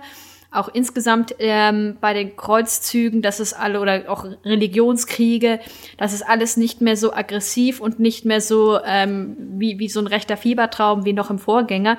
Und mhm. dann verstehe ich in diesem Kontext nicht, wieso dann der Teil plötzlich so stark drin ist. Ich meine, es ist ganz lustig irgendwie, um auch Unsinn anzustellen, aber es, das ist so ein bisschen, das ist eine, eine, ja, eine sehr offensichtliche Einladung irgendwo. Das ist so der, das muss schief gehen, das kann man kommen sehen. Um den Begriff gerade mal noch kurz zu erklären, den du gerade verwendet hast, dieses Deus Vult, also ähm, geschichtlich geprägt, also in der tatsächlichen Menschen, Menschengeschichte, ist es so, dass es eben die Menschenmenge damals, äh, 1095, ähm, dem guten alten Papst Urban II. entgegengebrüllt hat und Deus Vult heißt so viel wie Gott will es, äh, als er seine Predigt auf der Synagoge von Clermont zur Befreiung Jerusalems aufrief und somit quasi den ersten Kreuzzug angestiftet hat und die Menschen da richtig Bock drauf hatten. Und ähm, ja, dieser, dieser Spruch haben sich dann eben auch einige rechte Gruppierungen eben bemächtigt und das Ne, der Name des Spiels sagt es ja schon, Crusader Kings, ne? Also Kreuzzüge sind halt da auch ein Ding und weil es eben so ein vielschichtiges Religionssystem gibt, ist das eben einfach eine Sache, die, die ja, wie gesagt, eben so für sich äh, da rausgezogen und in Anführungszeichen so ein bisschen missbraucht haben. Und ja, ich finde das auch ein bisschen suspekt, so wie du das schon angesprochen hast, Aurelia, dass sie halt eben, ich glaube, sie, sie haben das gar nicht so sehr bedacht. Also ich möchte ihnen da jetzt keine böse Absicht unterstellen, zumal du ja auch sagst, dass eben beispielsweise die, die ganze Sache mit der Sexualität sehr viel vielschichtiger und ausgebauter ist und diverser halt auch einfach äh, als in den Vorgängerspielen. Aber es ist einfach, es ist einfach so ein, so ein blöder Beigeschmack, der da irgendwie immer mitschwingt in so einem, in so einem Spiel und das ist irgendwie scheiße. Ich frage mich auch, ob sie, also ähm, man kann ihnen keine Gedankenlosigkeit unterstellen, Paradox, definitiv nicht. Zum, ähm, sie haben Interviews gegeben am Anfang auch, dass sie eben solche Crowds nicht anziehen wollen, dass sie bestimmte Änderungen machen wollen. Sie haben sogar vornherein einmal gesagt, sie wollen, sie überlegen, Deus Vult, diesen Ausruf der ja seit dem ersten Teil im Spiel ist, der glaube ich auch der Name eines Add-ons des ersten Teils mhm, war. Es gab ein DSC dazu, ja. Genau. Den rauszulassen, komplett aus dem dritten Teil. Äh, warum er jetzt doch drin ist, äh, weiß ich nicht. Äh, Habe ich nichts dazu gehört. Ähm, also man kann ihnen nicht vorwerfen, dass sie sich keine Gedanken dazu gemacht haben. Vielleicht ging die bei sowas wie eben äh, diesem, diesem Skillsystem einfach nicht weit genug, weil wenn man das losgelöst vom Setting betrachtet, wenn man das wirklich als reines Spielsystem betrachtet, ist das sozusagen der logische nächste Schluss von RPG-Mechaniken, also von, von mhm. Stats, ja. ne, von hochtreibbaren Stats. Sehe ich auch so, ja. Es ist ein Balken, den du halt wieder nach oben treibst und quasi Fähigkeiten, die dadurch geboostet werden, wenn man das ganz nüchtern betrachtet. Das ist wie Perks. Genau. Und wenn du das eben so losgelöst betrachtest, sehe ich das auch nicht als Problem. Äh, wir haben, wir sind ja auch jetzt gerade im Gespräch erst drauf gekommen, dass das vielleicht nicht so toll sein sollte, äh, könnte, als Max eben dieses eine treffende Stichwort reingeworfen hat, nämlich ist das nicht Eugenik. Und äh, zieht man die Haut drüber, die es hat, die, die Pergamenthaut, ähm, ist es das in dem Setting. Ja, und, ähm, ja, es, ist, ja. es ist ganz klare eigentlich Rassenlehre in dem Sinne, die du da machen kannst, weil du da eben dir die perfekte Blutlinie eben heranzüchtest. Dann am besten noch unterstützt durch irgendwelche Ideologien, die deine, deine Familie halt gerade betreiben oder die Welt tragen wollen. Also wenn man wenn man es ganz böse betrachtet, kann man sich schon so am Kopf gerade so denken, Alter, was spielen die denn da? Naja, es gibt Was ist denn mit diesen Menschen los, die Crusader Kings 3 betrachten? Aber das ist natürlich auch nur eine, immer eine Frage des Blickwinkels und der Perspektive. Und wir haben ja in den ersten Minuten auch ganz deutlich gezeigt, dass es einfach auch ein unfassbar herrlicher Quatsch ist und Spaß und Stumpfsinn mit Mittelalter-Setting, den man da haben kann.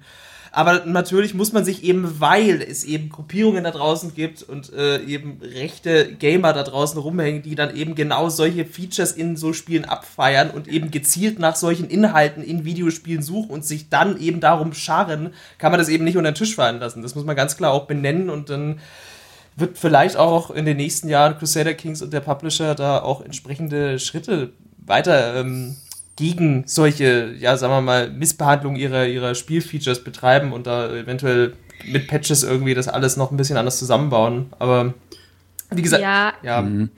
Ich würde tatsächlich aber auch noch mal an der Stelle, also ich unterstelle jetzt auch tatsächlich Paradox da keinen bösen Willen, nur ich mhm. bin der Ansicht, dass man da ähm, äh, auch durchaus hätte vorsichtiger sein müssen, schlicht und ergreifend, weil man bei einem Mittelalter-Setting besonders vorsichtig sein muss, ähm, welche Gruppen man da anspricht. Das ist, es ist nicht, das betrifft nicht nur das Mittelalter, aber es, ähm, es ist eben auch kein Zufall, dass eben ähm, allein mit diesem Deus Vult, ähm, was ja dann auch gemimt wurde und mhm. Gott weiß was, dass man damit halt, weil das auch im zweiten Teil gerade so krass präsent war, dass man damit halt Rechte angezogen hat wie die Fliegen, das war absolut vorhersehbar wenn man einmal irgendwie einen Medievisten oder eine Medievistin dazu fragt, die sich irgendwie mit rechter Mittelalterrezeption auch nur oberflächlich auskennt, weil das schlicht und ergreifend so eine elendig lange Tradition hat.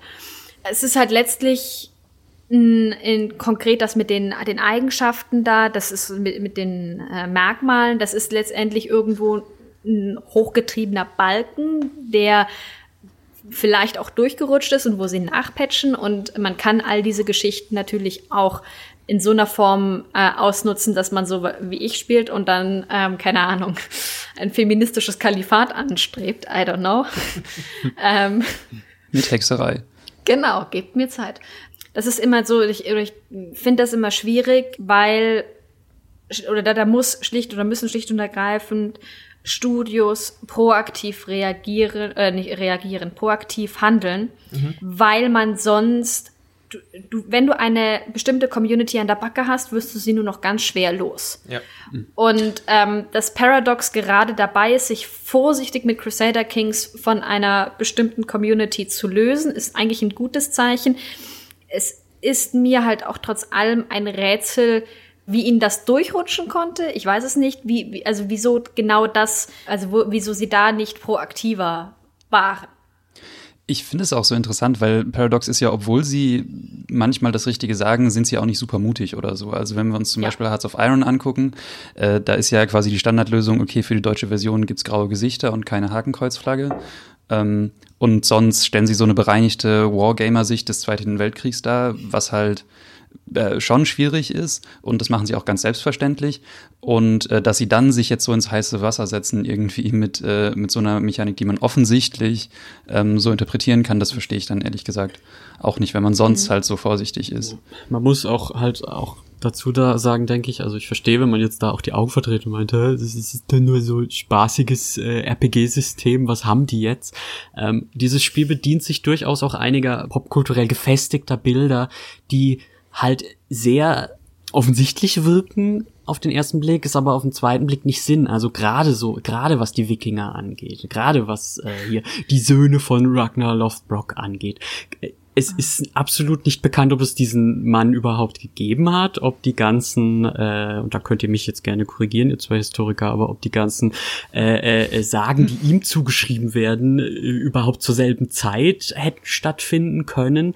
Und äh, trotzdem wird eben diese Erzählung in Crusader Kings weitergetragen und so bildet sozusagen den Gründungsmythos dieser gesamten nördlichen Spielhälfte, auf der sich ja dann auch die Spielziele der vier Brüder aufbauen. Eben äh, England zu erobern oder nach Afrika zu segeln, wenn man Björn Ironside spielt und so weiter. Ja, das äh, finde ich interessant, weil das gibt mir so ein bisschen die Gelegenheit, was zu korrigieren, was eben vielleicht ein bisschen falsch verstanden wurde von dem, was ich gesagt habe.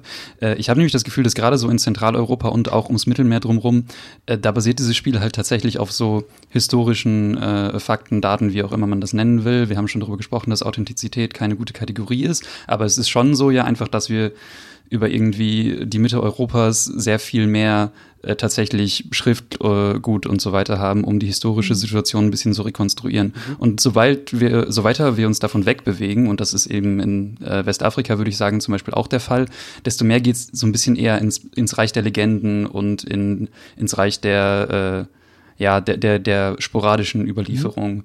und der legendären Königreiche, also auch zum Beispiel Ostafrika, so mit, äh, mit Abyssinien und also da gibt's diese Legende von Johann dem Priesterkönig und so weiter äh, der angeblich da wohnen soll aus europäischer Sicht. Und sowas baut Crusader Kings dann gerne ein, während es eben äh, an, an besser erforschten Orten tatsächlich eher faktenbasiert ist, wenn man das so nennen möchte. Ich wollte das auch eigentlich gar nicht so per se als schlecht darstellen. Das, das, das ist es ja nicht. Also wir können ja, wenn wir die ganze Zeit darüber äh, äh, lächeln, dass etwas nicht äh, akkurat oder authentisch ist, äh, können wir uns natürlich nicht per se darüber äh, chauffieren, dass etwas nicht so ist, wie es vielleicht eventuell oder wahrscheinlich damals war, im Speziellen jetzt auf dieses Ragnar-Beispiel meinte, war eben, das sind bestimmte, also das ist ein bestimmtes Popkulturbild, das ähm, gekapert ist, um's mal so hart zu sagen. Ne? Ja, ja, und natürlich auch ja. gefestigt durch so Serien wie Vikings eben. Es gibt einfach so Bilder, denen man sich dann bestimmt auch bedient, da auch vielleicht eher in so einer gewissen Naivität, um einen Wiedererkennungswert zu schaffen, da auch vielleicht wieder neue Leute ranzuholen, ne? in dem Sinne sozusagen. So, oh ja, das ist das Spiel, wo ich, wo ich die Söhne von Ragnar spielen kann. Ja, cool. Ja, und dieses Bild, dieses, dieses, also das, das, das Männerbild, das Religionsbild, so dieses, mhm. äh, wir opfern die Feinde und bekommen dafür den Segen unseres Gottes und sowas, das ist halt was, das ist ganz stark gekapert von rechter Seite aus, ne? Die gesamte, ja. der, die gesamte Runenschrift ist quasi verbrannt. Du kannst nichts in, also e egal wie sehr du in den English Studies ein Nerd bist, und ich sage das als jemand, jemand, der einen Abschluss in English Studies hat, keiner von diesen Menschen käme auf die Idee, sich angelsächsische Runen zu tätowieren, aus naheliegenden Gründen. Das ist sowieso ein sehr schönes Stichwort, ähm, weil I can relate. Und außerdem ähm, ist es auch, ich finde das insofern ganz, ganz interessant, Crusader Kings bedient ganz allgemein unglaublich viele ähm, europäische so Gründungsnarrative. Alfred the Great, was da, also es ist, äh, der, der, der ist ja auch spielbar zum Beispiel in England, ähm, da ist ja auch unglaublich viel aufgeblasen mit ähm, hier der große Wikingerbezwinger, ähm, was auch Crusader Kings, auch der, der, dritte Teil jetzt wieder transportiert, dann auch wieder dieses große Ding mit diesem Großreich, dem Frankenreich, was halt auch in der Form, wie Crusader Kings es modelliert, das, das kann man machen. Das ist authentisch. Akkurat lässt sich drüber streiten. Jetzt habe ich es gesagt. Sehr gut. Ähm, Jetzt haben wir es alle einmal gesagt. es ist schlimm. Es ist, ich krieg nur noch Pickel von Authentizität und Akkuratesse. Ah. Jedenfalls. Das mit Realness. ah, das ist, das ist echt, also, das ist echt schlimm. Ähm, Game historische Game Studies, nichts gewöhnt einem Authentizität und Akkuratesse so schnell ab wie das. Egal, jedenfalls zurück zu den Gründungsnarrativen. Das wollte ich eigentlich gerade sagen. Das bedient halt eben, ähm, un, also so, zumindest für die, für, für Westeuropa, beziehungsweise ja doch eigentlich insgesamt für Europa, für, für die verschiedenen europäischen modernen Nationalstaaten unglaublich viele so, so Gründungsmythen. Du hast das große Frankenreich, äh, du hast äh, die Reconquista, ähm, Du hast ähm, das, das, das zersplitterte Italien, das man dann einen kann, das, das Heilige Römische Reich ähm, und die äh, diversen ähm, Herzöge, Königreiche, die dann da miteinander interagieren oder halt auch nicht. Und all das, da sind halt stecken, wenn man so von ganz oben, also wirklich aus der Vogelperspektive dann auch auf die Karte drauf guckt, steckt noch gerade in den, den Persönlichkeiten, die in Ausgangsszenarien spielbar sind, stecken sehr, sehr viele von ähm, ja eben diesen Gründungsnarrativen und auch ganz viel diese von so Narrativen von großen Männern, die halt vorne und hinten nicht funktionieren. Aber ähm, da stecken halt steckt unglaublich viel davon drin. Das sieht man besonders schön eben da an den da äh, an den Söhnen Ratner Lotbox mit dem ganzen Geschiss, dass da im Grunde etwas als als ja auch als Staaten und als Fakten dargestellt wird, was historisch im Grunde wahr gefassbar ist, was man ja auch also man, das kann man ja in ein Spiel transportieren, wenn man das dann jetzt möchte, aber da wird halt eben ähm, auf auch auf der einen Seite auf popkulturelle Geschichtsbilder zurückgegriffen, aber natürlich auch einfach auf nationale Mythen irgendwo. Und ich meine, das beste Beispiel ist ja das Startdatum mit 1066, mit hier ja. äh, Wilhelm the Conqueror und so. Das ist ja sogar nicht nur europäisch, sondern das ist ja sogar einfach ein angloamerikanisches Geschichtsbild, was da ganz stark bedient wird. Das ja. drückt sich ja dann auch aus in den Großreichen, die man letztendlich hat, ne? Ähm, die ja, mhm. ähm, ja. Äh, im Prinzip mehr oder weniger heutiger äh, Geografie oder, oder Nationalstaaten äh, folgen vielleicht jetzt nicht unbedingt auf der Großreichebene, aber wenn man dann eine runtergeht, so äh, das, die, die Königreiche, da, da finden sich dann die wieder, die man heute so als Nationalstaaten äh, kennt. Kann ich jetzt natürlich ja, nicht sagen, ob das damals sich schon äh, äh, so abgezeichnet hat.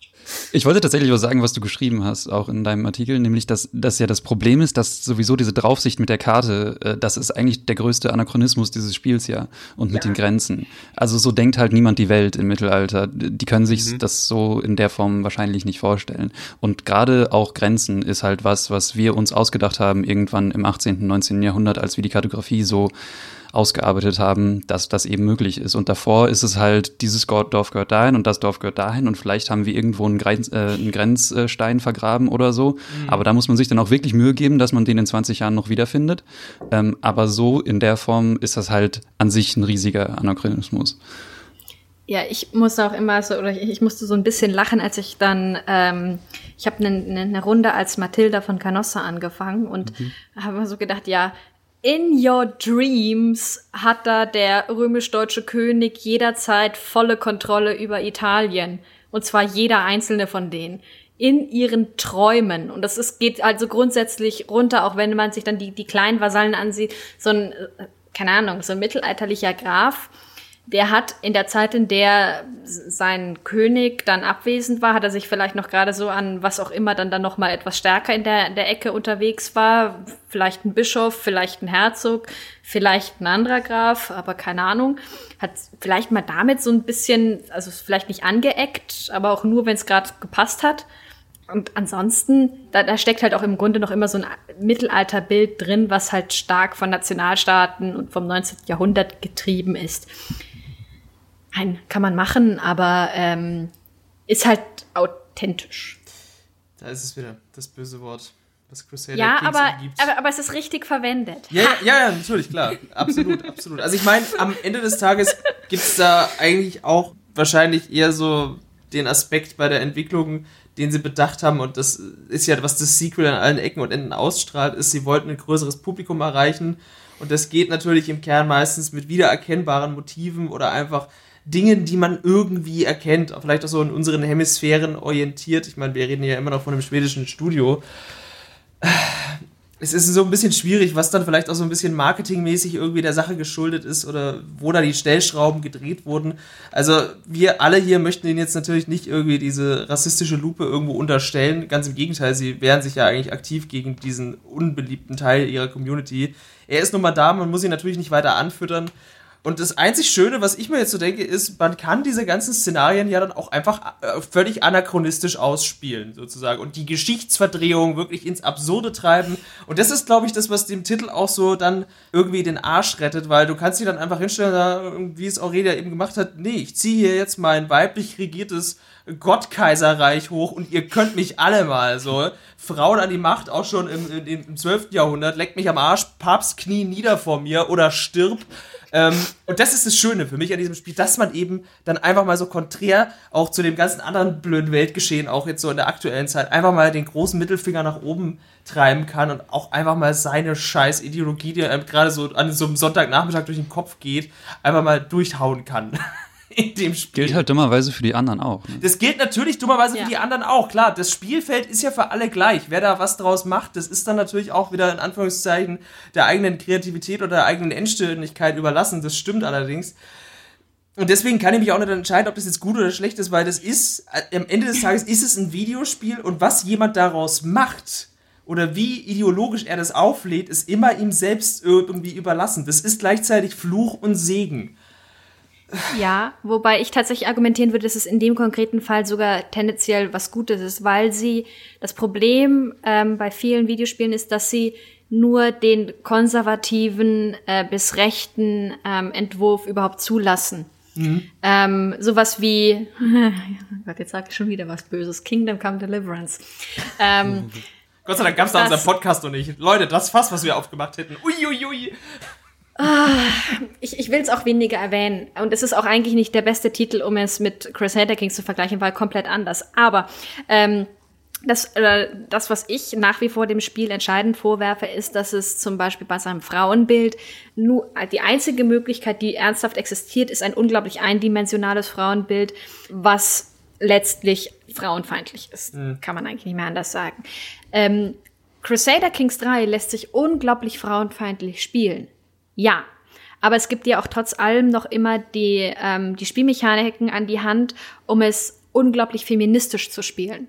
Das ist so ein bisschen Both-Sidism, aber also es ist tatsächlich bei Spielen noch mal schon, das ist schon Statement genug oder schon mal nicht nicht Statement genug, aber schon mal ein nicht ganz unwichtiges Statement überhaupt die Möglichkeit zum Gegenentwurf zu bieten. Mhm.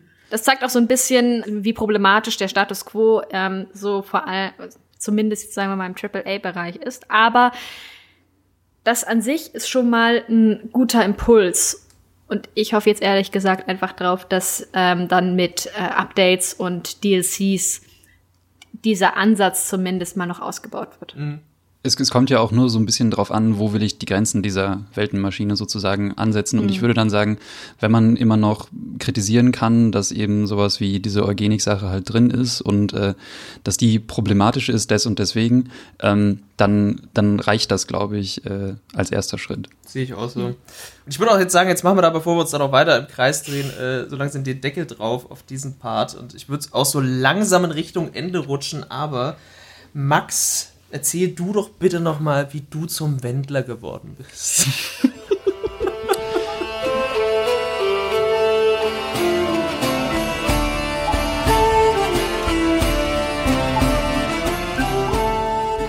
Also erstmal sehr viele ziemlich teure, aber sehr, sehr gut ausgeführte Schönheits-OPs.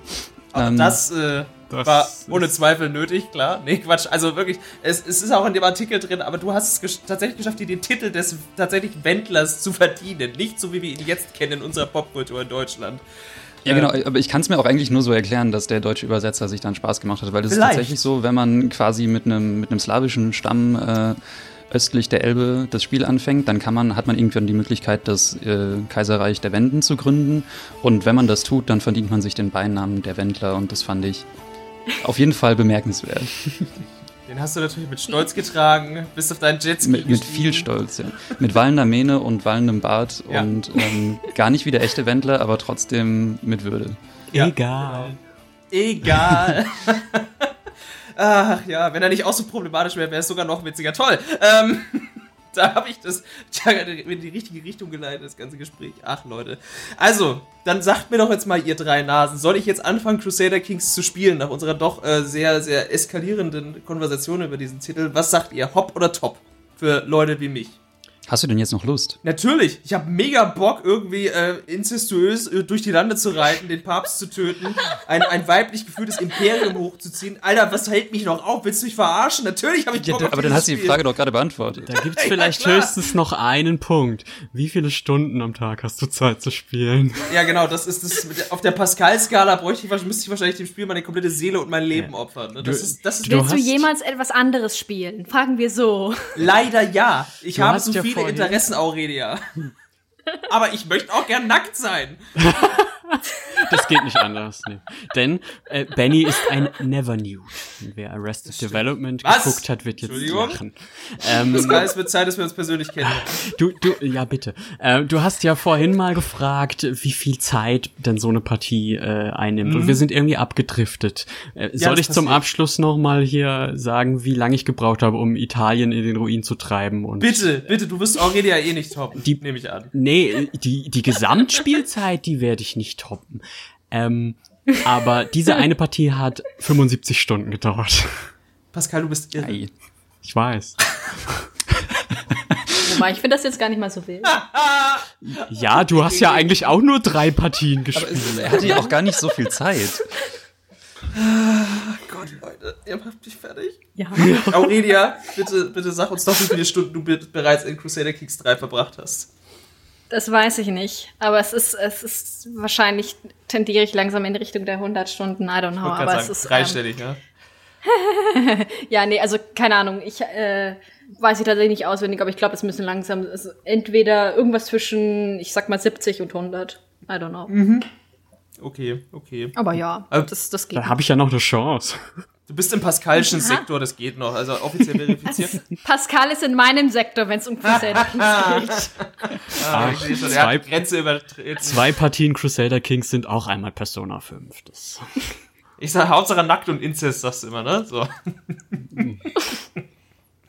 Du musst ein anderes japanisches Rollenspiel gespielt haben als ich, Benny. Ach du, ich habe sie alle gespielt. So, gut. Äh, Max, zum Abschluss, du, äh, für dich hat's gereicht für einen Test für, für Game, ne? So. Ja, ich, ich kann es dir tatsächlich nicht sagen, weil ich äh, die, sowohl die Game Pass-Version gespielt habe, als auch die Steam-Version. Auf der Steam-Version stehen bisher 20 Stunden, aber das ist halt nur ein Bruchteil. Äh, ich habe aber tatsächlich Europa Universalis 4 gerade hier auf und das sind 418 Stunden, also ganz immun bin ich in dem Fall auch nicht. Nee, das wissen wir ja. Seit dem, seit dem letzten Podcast, wo äh, ich dich und Pascal hab in den Ring steigen lassen und ihr euch kloppen durftet, wer, wer irre ist, wissen wir alle, dass ihr zwei eh ein Problem habt. Jetzt haben wir noch eine dritte im Bunde. Das war nicht das, was ich dabei äh, mitgenommen habe. Doch, ich schon. Für mich, für mich jetzt, seid ihr alle krank. Nee, ich habe mitgenommen, dass wir ein gesellschaftliches Problem haben, aber you do you. Das auch, natürlich. Dafür sind wir da. Gain, der Podcast für alle, mit Hirn. So, ihr Lieben, es war mir wirklich ein, ein sehr, sehr großes inneres Blumenpflücken. Äh, das erste Mal, das Experiment ist geglückt. Ich habe über ein Thema gepodcastet, von dem ich keine Ahnung habe, erfolgreich und niemand hat es gemerkt. Das ist sehr schön. Wir hatten heute zu Gast Pascal Wagner, Aurelia Brandenburg und Maximilian Rose. Wo findet man euch Hübschen denn? Pascal, wo gibt's dich denn in diesem Internet? Ah, immer, immer dieselbe Frage, auf die ich nicht vorbereitet ja. bin. Ja, ähm, wieso nicht? Auf, auf Twitter hauptsächlich at language at play, at indieflog äh, oder bei Polynö, wo ich unter anderem die Review zu Crusader Kings geschrieben habe. Genau, das ist korrekt. Äh, Aurelia, wo gibt's dich denn? Äh, Im Augenblick primär auf Twitter als HKB ohne Name, ansonsten bei Language at Play, ähm, auf meinem eigenen Blog, Geekgeflüster. Ja, bleiben wir dabei. Okay, alles klar. Max, wie schaut's bei dir aus? Ähm, es gibt mich auf Twitter, wo ich so aktiv bin, dass ich beim letzten Mal ein falsches Twitter-Handle gesagt habe. es ist nämlich nicht M Rodon, sondern Max Rodon mit H. Ja, wir werden garantiert die richtigen im Blogpost dieser Episode verlinken. Das sind wir euch schuldig. Dann können die Zuhörer euch finden über einen easy Klick. Mich gibt's unter Blutiger Pfad. Das B und das P groß, sowohl auf Instagram als auch auf Twitter. Ähm, man kennt mich auch aus dem Podcast Super Samurais. Und ja, natürlich hier bei Gain Insight halte ich euch die Stange und die Ohren. Äh, dafür bin ich da. Ich bedanke mich. Das war unsere achte Folge zum Thema Crusader Kings aus der kommenden, beziehungsweise je nachdem, wann ihr das hört, erschienenen Ausgabe 15 des Gain Magazins. Das äh, ist eine vollgestopfte, propere Episode, wo es nicht nur Reviews zu Spielen wie Crusader Kings gibt, sondern auch viele, viele andere schöne Dinge. Ich mache mal so einen kleinen, ich reiß mal kurz ab, was euch so für Themen erwarten, denn die ist nämlich vollgepackt mit Musik. Ähm, unter anderem die unterschätzte Kunst des Sounddesigns, ist ein Thema. Alternativgeschichtliche Szenarien als Gamer in Würde altern, das Warten in Spielen und natürlich sehr, sehr viel Musik. Unter anderem haben auch einige Mitglieder unseres, ja, unserer Stammcrew äh, tolle Playlisten gemacht auf Spotify mit ihren liebsten Videospiel-Soundtracks. Checkt einfach mal unsere Social-Media-Präsenz aus, eben auch Gain Magazin auf Instagram und Twitter suchen. Ihr findet das, ihr findet uns, äh, hört uns gerne wieder, schaltet beim nächsten Mal wieder ein. Schön, dass ihr zugehört habt. Ich bedanke mich bei meinen Gästen, es war mir ein inneres Blumenpflücken und äh, bis zum nächsten Mal. Tschüss. Ave. oh Gott. Gott. Gebt euch jetzt nochmal die Chance, nochmal richtig Tschüss zu sagen. Tschüss. Tschüss. Ciao.